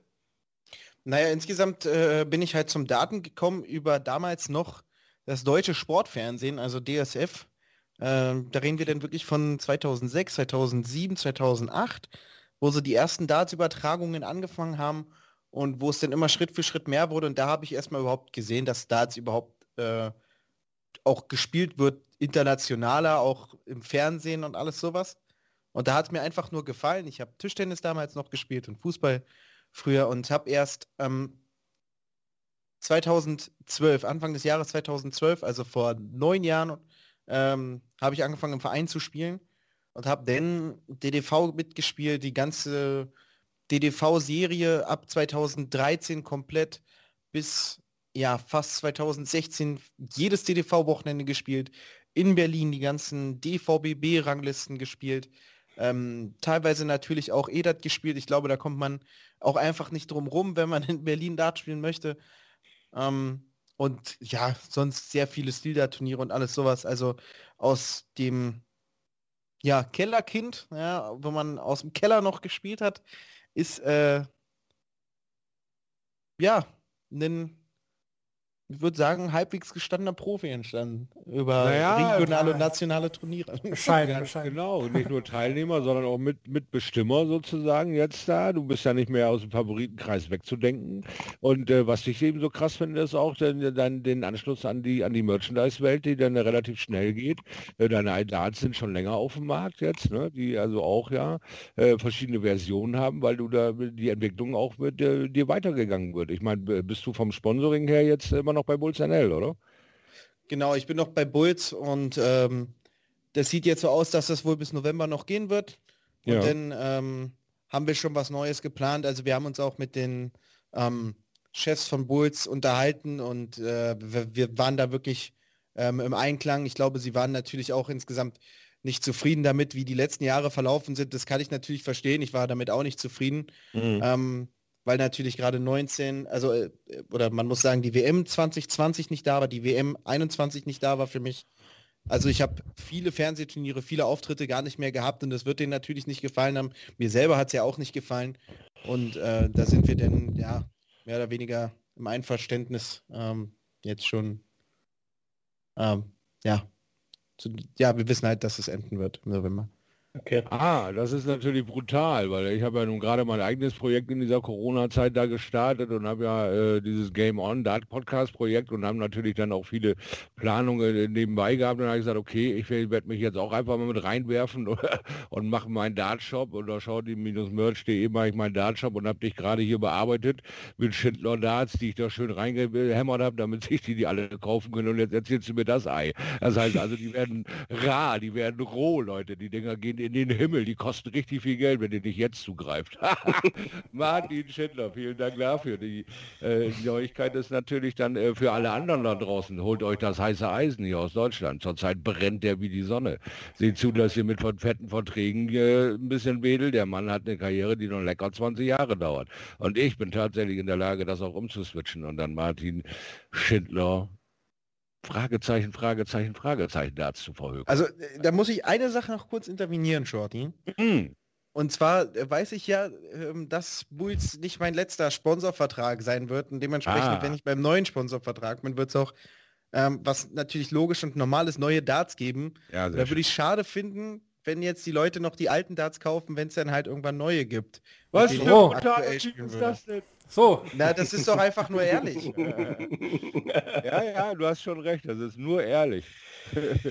Es wäre doch wirklich schade, wenn Leute sich jetzt Darts kaufen, die in einem halben Jahr nicht mehr aktuell sind ja, und sich dann ärgern, dass sie jetzt das Geld ausgegeben haben. Ja, und jetzt sagen wir mal andersrum, dann ärgert er sich drüber, dass er sich den Daten nie gekauft hat, weil seine Sammlung sonst komplett ist. Weil du ja nun gerade... Das kann halt auch sein, das muss ja, ja 20, selber beurteilen. 20 Jahre da noch eine Karriere hast und du wirst ja dich wahrscheinlich noch an einen oder anderen Ausrüster gewöhnen. Also wird es noch ein paar Serien, Phasen, Trips, was auch immer von dir geben.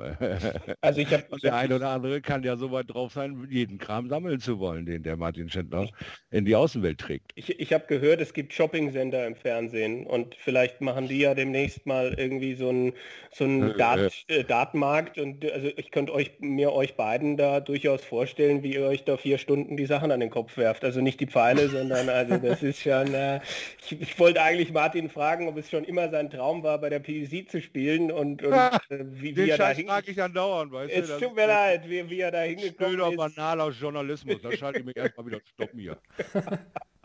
Danke, Schwari. Ähm, äh, weil der Weg ja dann schon auch, du hast gerade davon, davon gesprochen, äh, zwei, bis 2016 DDV gespielt, ähm, aber glaube ich dann auch ab 2014 European Tour, Development Tour. Ähm, wie, wie, wie, hast du das erlebt und äh, war das immer der Wunsch, dorthin zu kommen, wo du jetzt bist? Nein, überhaupt nicht. Also das kann ich halt so überhaupt nicht sagen, weil weil ein Wunsch wäre ja wirklich ein tiefes und inneres Bedürfnis und ich habe das einfach wirklich so mitgenommen, wie es gekommen ist. Mhm. Das war nicht mein Plan, äh, Dart-Profi zu werden. Ich habe niemals so weit gedacht und ich glaube, dass das halt mit einer meiner größten Stärken war, dass ich eben nicht mit der Erwartungshaltung rangegangen bin, dass ich irgendwie irgendwann mal Dart-Profi sein möchte, sondern einfach, dass ich spielen kann. Für Spaß, dass ich Freude daran habe, gut zu spielen und wenn ich gute Spiele gewinne, mich dann einfach auch hervorragend fühle. Und das wollte ich halt immer. Ich wollte einfach dieses, oder einfach diesen Sport auf höchstem Niveau spielen. Das hat mir einfach Spaß gemacht. Ich wollte mich auch weiterentwickeln, aber ich wollte nicht Dartprofi werden. Also das, das kann ich so definitiv nicht sagen. Und irgendwann, spätestens mit der Tourkarte, musstest du dich dann aber Anfang 2017 damit auseinandersetzen, oder? Ja, natürlich. Ähm, ab da war es denn, äh, ich meine, ich bin natürlich zur Q-School gegangen mit dem Ziel, ähm, ich möchte hier die Tourcard gewinnen, aber ich werde nicht böse auf mich sein, wenn es halt nicht der Fall ist.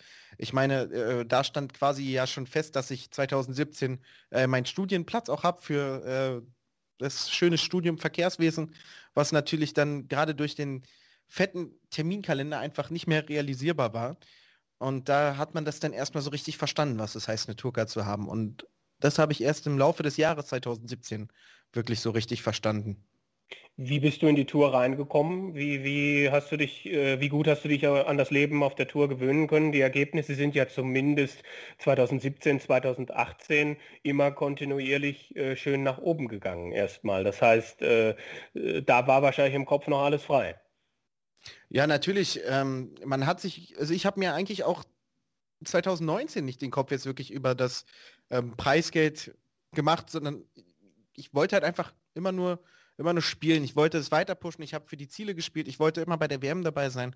Das habe ich im ersten Jahr geschafft. Das habe ich im zweiten Jahr geschafft. Hat mich sehr gefreut.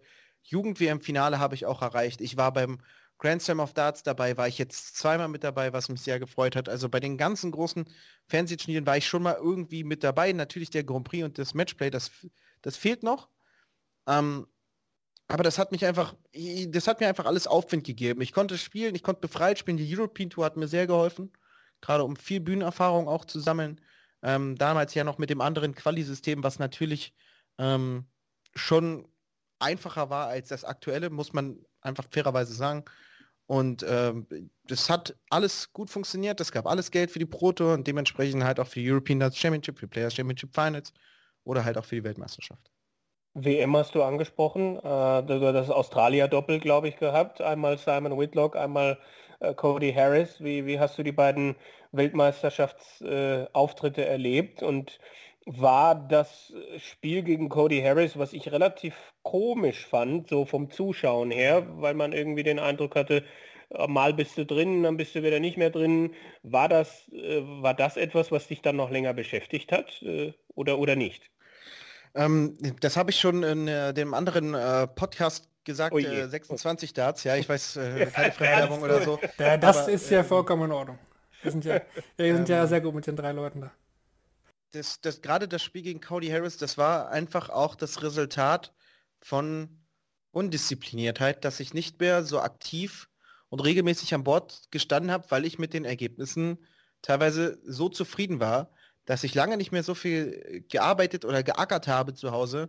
Und da, dafür habe ich halt einfach auch die kommenden Jahre, gerade 19 und äh, 20, den Preis für zahlen müssen. Habe meine Tourcard verloren, natürlich denkbar knapp und auch in, ich denke, einer sehr dramatischen Geschichte, wenn man das wahrscheinlich so sagen möchte. Aber das ist, das muss ich mir einfach wirklich an die eigene Kappe schreiben und sagen, das ist wirklich dadurch begründet, dass ich einfach zu faul geworden bin, dass ich einfach satt war, teilweise mit den Ergebnissen. Und daraus habe ich gelernt ich habe jetzt seit einem Jahr, seitdem es ungefähr, seitdem das mit Corona angefangen hat, habe ich ähm, die Zeit effektiv genutzt, habe so viele Tage hier zu Hause vorm Bord gestanden und habe gespielt, habe gemacht, habe geärgert. Und dementsprechend bin ich jetzt natürlich sehr froh darüber, dass das langsam auch Schritt für Schritt immer mehr Früchte trägt. Mhm. Studium hat es dafür in äh, den letzten Jahren irgendwie nochmal Zeit gegeben? Nein, ach, das, äh, da brauchen wir eigentlich gar nicht drüber reden. Also man hat es natürlich probiert. Äh, also ich habe es wirklich probiert, aber nach einem Monat, nach jedem Wochenende weg sein mit äh, Players Championship in England, European Tour in Saarbrücken, wieder Players Championship in England. Also das, äh, alleine das war schon, ich glaube, einen Monat, Freitag weg, Sonntag nach Hause und dann European Tour in Saarbrücken, Mittwoch hin und auch wieder Sonntag nach Hause. Und da sammelt sich dann immer so viel Stoff an in den Vorlesungen und alles sowas. Das, äh, das ist brutal. Da habe ich gesagt, so entweder äh, du riskierst es jetzt oder du machst eine Schiene von 50-50, was ich glaube nicht gut funktionieren wird, wenn ich nur zu 50 Prozent vom Kopf her beim Daten bin, sondern da muss ich, glaube ich, schon wirklich mit allem, was ich habe, dahinter stehen und äh, nicht zweigleisig fahren. Du hast zwischendurch von dem Spaß gesprochen, der für dich immer auch wichtig war. Ähm, war der 1920 zwischendurch irgendwann mal weg? Naja, das äh, Spaß war nicht wirklich weg. Also ich habe immer noch jede Herausforderung angenommen, aber natürlich war es sehr frustrierend und doch sehr enttäuschend teilweise, wie man äh, die Spiele verloren hat, wie man nicht reingekommen ist, wie man ähm, es einfach oder wie ich es einfach nicht hinbekommen habe, ähm, einfachste Dinge zu spielen. Also natürlich, Dart ist kein einfacher Sport. Ich glaube, Dart wird, wird niemals einfach sein. Aber ähm, wenn du es nicht schaffst, mal mit sechs Darts irgendwie ein Leck zuzumachen und das häufiger passiert, ja, dann ist das einfach wirklich nicht zufriedenstellend und mit sowas kann ich mich dann auf Dauer auch einfach nicht zufrieden geben. Und das ist gerade zum Anfang 19 sehr häufig passiert. Viele Erstrunden-Niederlagen, glaube ich, in dem Zeitraum auch, ja. Genau, ja. Ähm, was, würdest, was würdest du sagen, vielleicht von mir die letzte Frage, weiß ich nicht, was von Shorty, unserem HSE 24-Mann noch kommt. Ähm, wie wie äh, ist es dann... UVC. Ja, Nur um dich noch weiter daran zu hindern, diese letzte Frage in einer irgendwie adäquaten Zeit zu stellen. Lass dir Zeit, mein Hase. Was, was, was würdest du sagen, ähm, fehlt momentan vielleicht noch? Ist es das Spiel auf der großen TV-Bühne, wo man noch ein bisschen dran schrauben kann? Ich glaube, wir hatten uns vor einer Weile mal unterhalten, wo du mir gesagt hattest, prinzipiell ähm, ist dann der Floor für dich auch etwas, was dir fast lieber ist als die Bühne? Ähm, ich glaube, ja, das ist es äh, insgesamt einfach, wird es immer sein für mich. Ich bin nicht der Typ, ich werde nie der Typ sein, dem es gefällt, im Mittelpunkt zu stehen, im Rampenlicht zu stehen.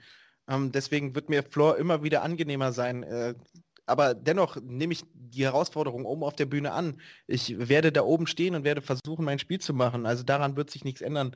Aber ich glaube einfach von dieser Grundcharaktereigenschaft, dass ich halt, ich, ich finde schon, dass ich in den richtigen Momenten wie eine Rampensau sein kann, das ja.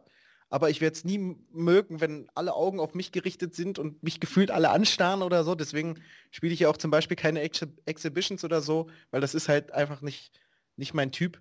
Ähm, aber dennoch, ich weiß, da oben auf der Bühne, da geht es darum, ähm, die, mehr oder weniger meine Arbeit zu verrichten, mein Preisgeld einzuholen und auch da wichtige Spiele zu gewinnen und das ist natürlich auch möglich. Also da habe ich keine Angst vor.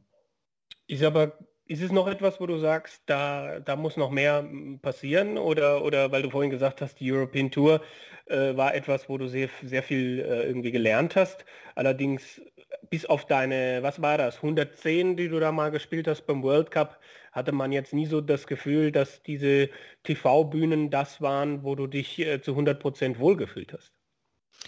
Naja, das ist ja teilweise schon gerade, wie ich gesagt habe, es ist halt nicht einfach da oben zu stehen, wenn du natürlich weißt, jeder guckt auf dich, jeder erwartet was von dir und du musst dann abliefern. Aber das ist eine Sache, die kommt natürlich mit der Zeit, gerade die letzten Jahre, ähm, auch durch fehlende European Tour Erfahrung waren es nicht viele Bühnenspieler. Also ich glaube, ich kann die letzten zwei Jahre meine Bühnenspieler an einer Hand abzählen, gefühlt, so war das. Ähm, de dementsprechend ist es einfach eine Frage der Zeit. Ich bin immer noch jung. Das wird alles mit der Zeit kommen. Umso häufiger ich oben auf einer Bühne stehe, umso selbstverständlicher wird es äh, irgendwann sein. Und ich muss erstmal auch jede Bühne gefühlt kennenlernen. Also jetzt weiß ich, ich bin wieder am Ellipelli mit dabei. Ich war da jetzt zweimal. Ich habe da zweimal verloren. Ich will nicht, dass das noch ein drittes Mal passiert.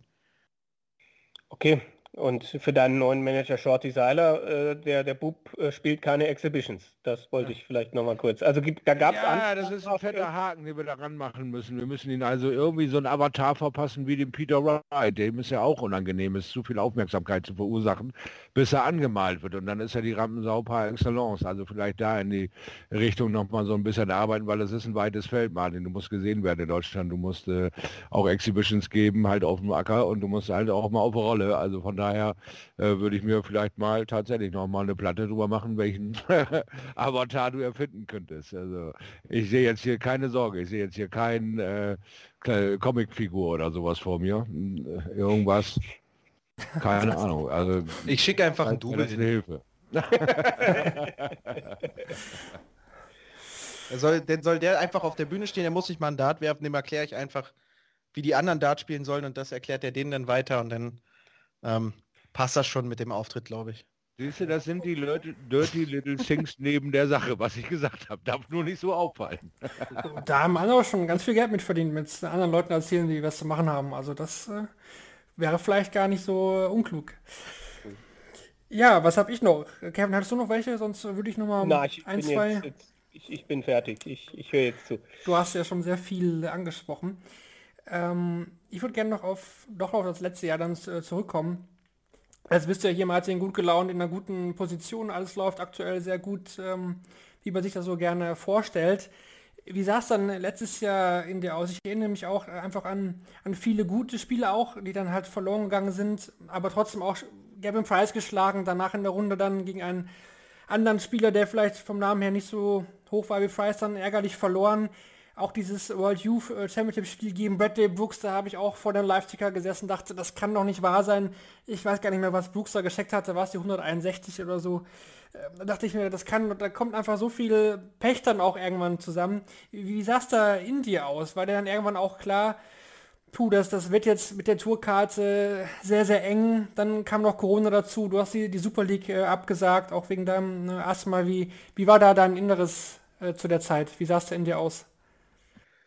Äh, eigentlich, ja, wie soll ich das beschreiben? Natürlich wusste ich, wie viel Pech ich habe, aber ich habe es einfach wirklich mit Humor genommen, weil ich sage, wie viel soll jetzt noch zusammenlaufen? Was ist das, was ist das für eine Verschwörung, so ungefähr? Was ist jetzt hier wieder passiert? dass wir jetzt hier wieder stehen und äh, du förmlich als 65. Ich glaube wegen 500 Pfund, also irgendwo in zwei Jahren ein Spiel, was du gewinnen musst, fliegst du raus und bist nicht in den Top 64 drin, um deine Tourcard zu halten. Ich glaube, irgendwie so war ja die Geschichte, also es war nicht viel. Ähm, gegen Sonnefeld beim PDPA Qualifier wegen drei Legs das Ding verloren. Gegen Bradley Brooks, Jugend-WM Viertelfinale. Ich mache 158 aus zum 5-4, das weiß ich so gut, und er macht 167 aus zum 5-5 also ich meine, ich, ich glaube, ich stand auf Doppel, also mhm, oh ja, ja. so viel kann da gar nicht mehr zusammenlaufen. Aber ich muss es mir immer wieder selber ankreiden. Ich muss es immer wieder sagen. Es ist wirklich das Resultat von Faulheit gewesen. Wirklich. Ich bin so, so viel sicherer jetzt an Bord, weil ich einfach so viel mehr Arbeit zu Hause gemacht habe. Und weil, alleine durch diese innere Sicherheit fühle ich mich so viel besser. Ich würde jetzt nicht sagen, dass es mir letztes Jahr schlecht gegangen ist. Überhaupt nicht weil ich einfach mit dem zufrieden war, was ich zu Hause getan habe. Ich habe mich auch besser gefühlt an Bord. Aber ja, wie hat Oliver Kahn einmal so schön in einem Zitat gesagt, ich hoffe, man darf sagen, falls nicht, müsst ihr das rausschneiden. Wenn es scheiße läuft, läuft scheiße.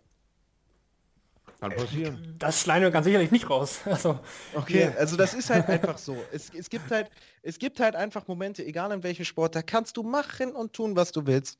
Du kommst einfach nicht voran. Ich glaube, man sieht es bei Michael van Gerven, der es auch momentan nicht schafft, an die Leistung, die man von ihm gewöhnt ist, anzuknüpfen. Aber das ist doch ein schönes Zeichen. Das zeigt doch, dass man nur menschlich ist. Und ich glaube, ich kann gerade wirklich sehr viel sagen. Das ist mit einer meiner besten Eigenschaften, dass ich lernfähig bin und auch gerade aus meinen eigenen Fehlern die letzten Jahre gelernt habe. Ich kann damit nicht versprechen, dass das nicht nochmal passieren wird. Höchstwahrscheinlich wird nochmal diese Down-Phase kommen. Höchstwahrscheinlich wird das genau nochmal so passieren. Nur ich hoffe, oder eigentlich bin ich schon davon überzeugt, dass sich das nicht nochmal so in dieser Art und Weise widerspiegeln wird, sondern ähm, dass das auf höherem Level sein wird, dass man genauso eine Kurve hat, wie so ein Berg, der stetig ansteigt. So, wenn einer von euch diese Lernkurve vor im Kopf hat, ja. Ja, ich weiß, ich weiß auf jeden Fall, was, was du meinst. ja, es ist schwierig zu erklären mit Sprache. Mit Paint wäre das jetzt einfacher geworden. Das, das, das hängen wir einfach an dem Podcast noch dran. Ja, genau. Als Hausaufgabe. Wir, wir machen keine Exhibitions, sondern wir machen äh, keine Trainingsabende, wir machen Malen mit Martin Schindler. Das ist doch äh, großartig. sehr, sehr gut. Ähm, was mich noch interessieren würde, auch wegen deinem ersten Mal, mit welchem Gefühl fährst du denn aktuell zu diesen Turnieren, auch was, was die Bubble angeht? Fühlst du dich da generell äh, sicher oder ist da immer noch ein bisschen Restbedenken mit dabei? Natürlich ein Bedenken ist immer, aber das, ich glaube, es ist unwahrscheinlicher, sich in so einer Bubble anzustecken, wie im normalen Alltagspflegen, wenn man mal draußen ist einkaufen oder so oder äh, einfach generell draußen ist und an Leuten vorbeiläuft oder so, weil man halt natürlich viel mehr Leute draußen sehen wird, als in dieser Bubble, wo alle noch getestet sind, getestet werden. Ähm, ich muss ehrlicherweise dazu sagen, ja, ich habe Asthma, aber ich muss sagen, ich fühle mich fit und ich will nichts beschwören oder so, aber ich würde jetzt einfach mal pauschal sagen, wenn ich Corona kriegen sollte, denke ich, dass ich das schon durchstehen würde. Die Krankheit kann natürlich schlimm verlaufen. Ich weiß das nicht. Wer weiß das schon? Bei dem einen ist es richtig schlimm, bei dem anderen, der merkt halt gefühlt gar nichts von dem, was ich gehört habe. Ein, einige sterben dran, andere merken gar nicht, dass sie es haben.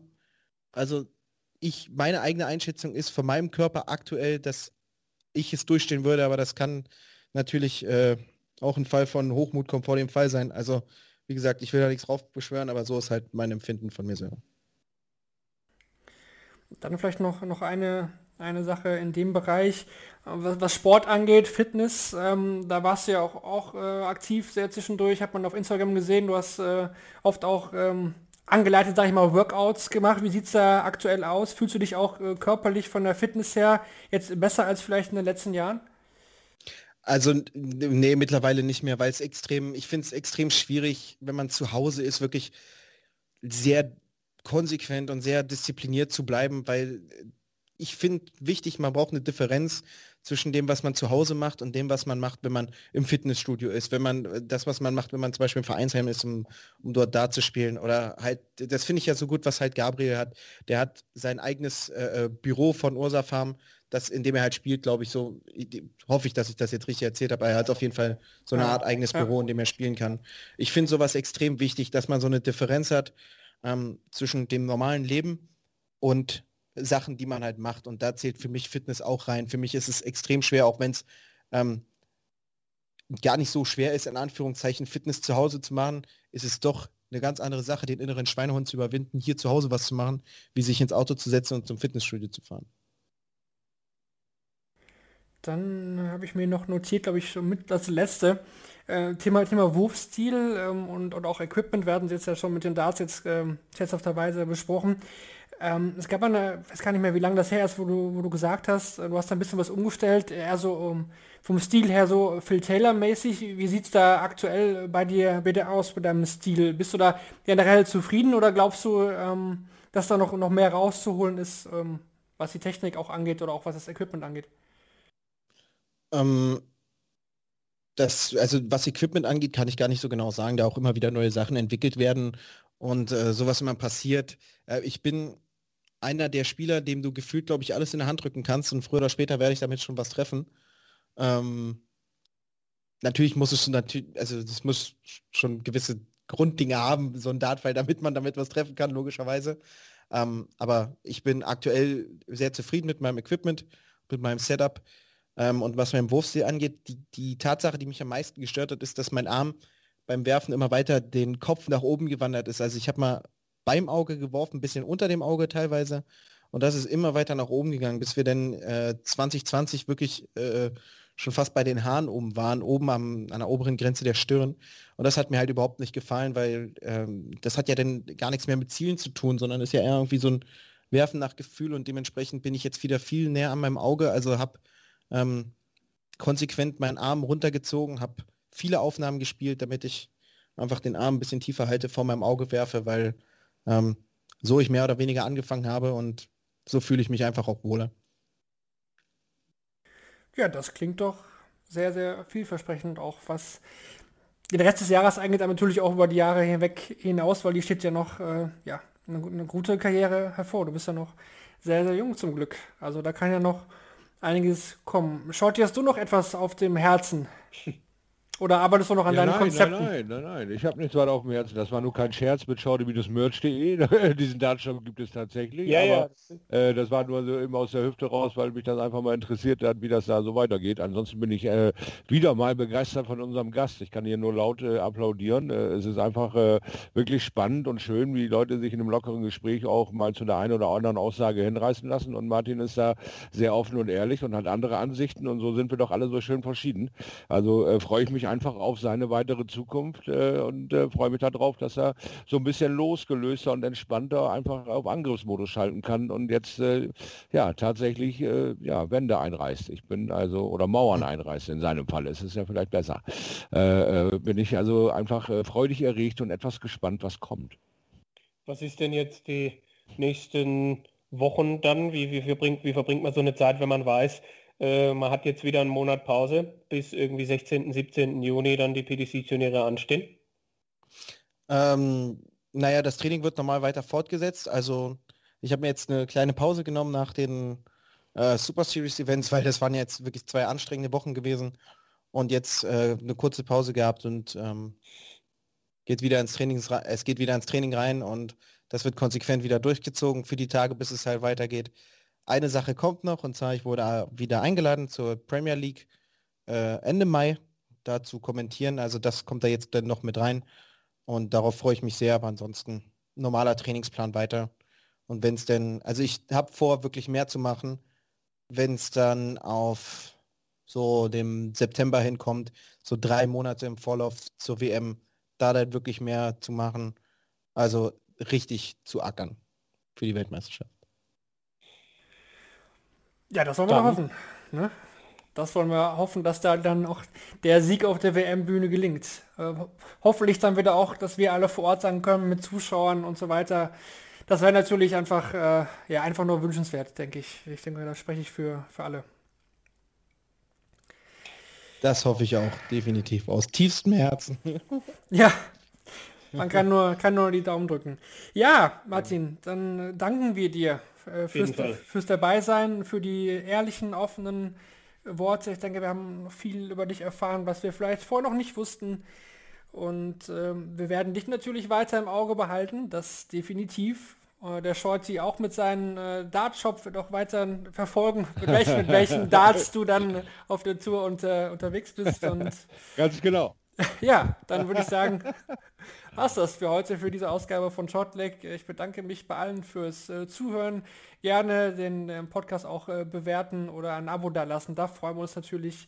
Und äh, wann hören wir uns das nächste Mal wieder, Kevin? Schauen wir mal, vielleicht nach den Playoffs der Premier League oder in die Richtung. Schauen wir mal. Wahrscheinlich, ja. Also ich möchte auch nochmal sagen, äh, das äh, danke Martin, dass das so gut geklappt hat, sowohl in der Akquise als auch jetzt hier im Podcast. Also äh, das wird nicht das letzte Mal sein, dass wir sich zumindest fragen, glaube ich. Ja, kein Problem. Mir macht das auch Spaß. Also mir macht das immer Spaß zu reden. Das, äh, da, da, haben wir was gemeinsam. Sagt man mir auch nach. Ja, ja. ja. Deswegen sind wir auch bei knapp eine Stunde 40 gelandet. Ähm, ja, aber ich denke, das hat sich auf jeden Fall gelohnt. Ähm, hört auch gerne in die alten Folgen rein mit unseren Gästen. Ich denke, da waren noch einige interessante dabei. Für heute war es das. Wir bedanken uns ähm, fürs Zuhören. Dann wünschen wir euch noch einen schönen Tag. Bis zum nächsten Mal bei Shotleg. Macht's gut. Ciao. Tschüss.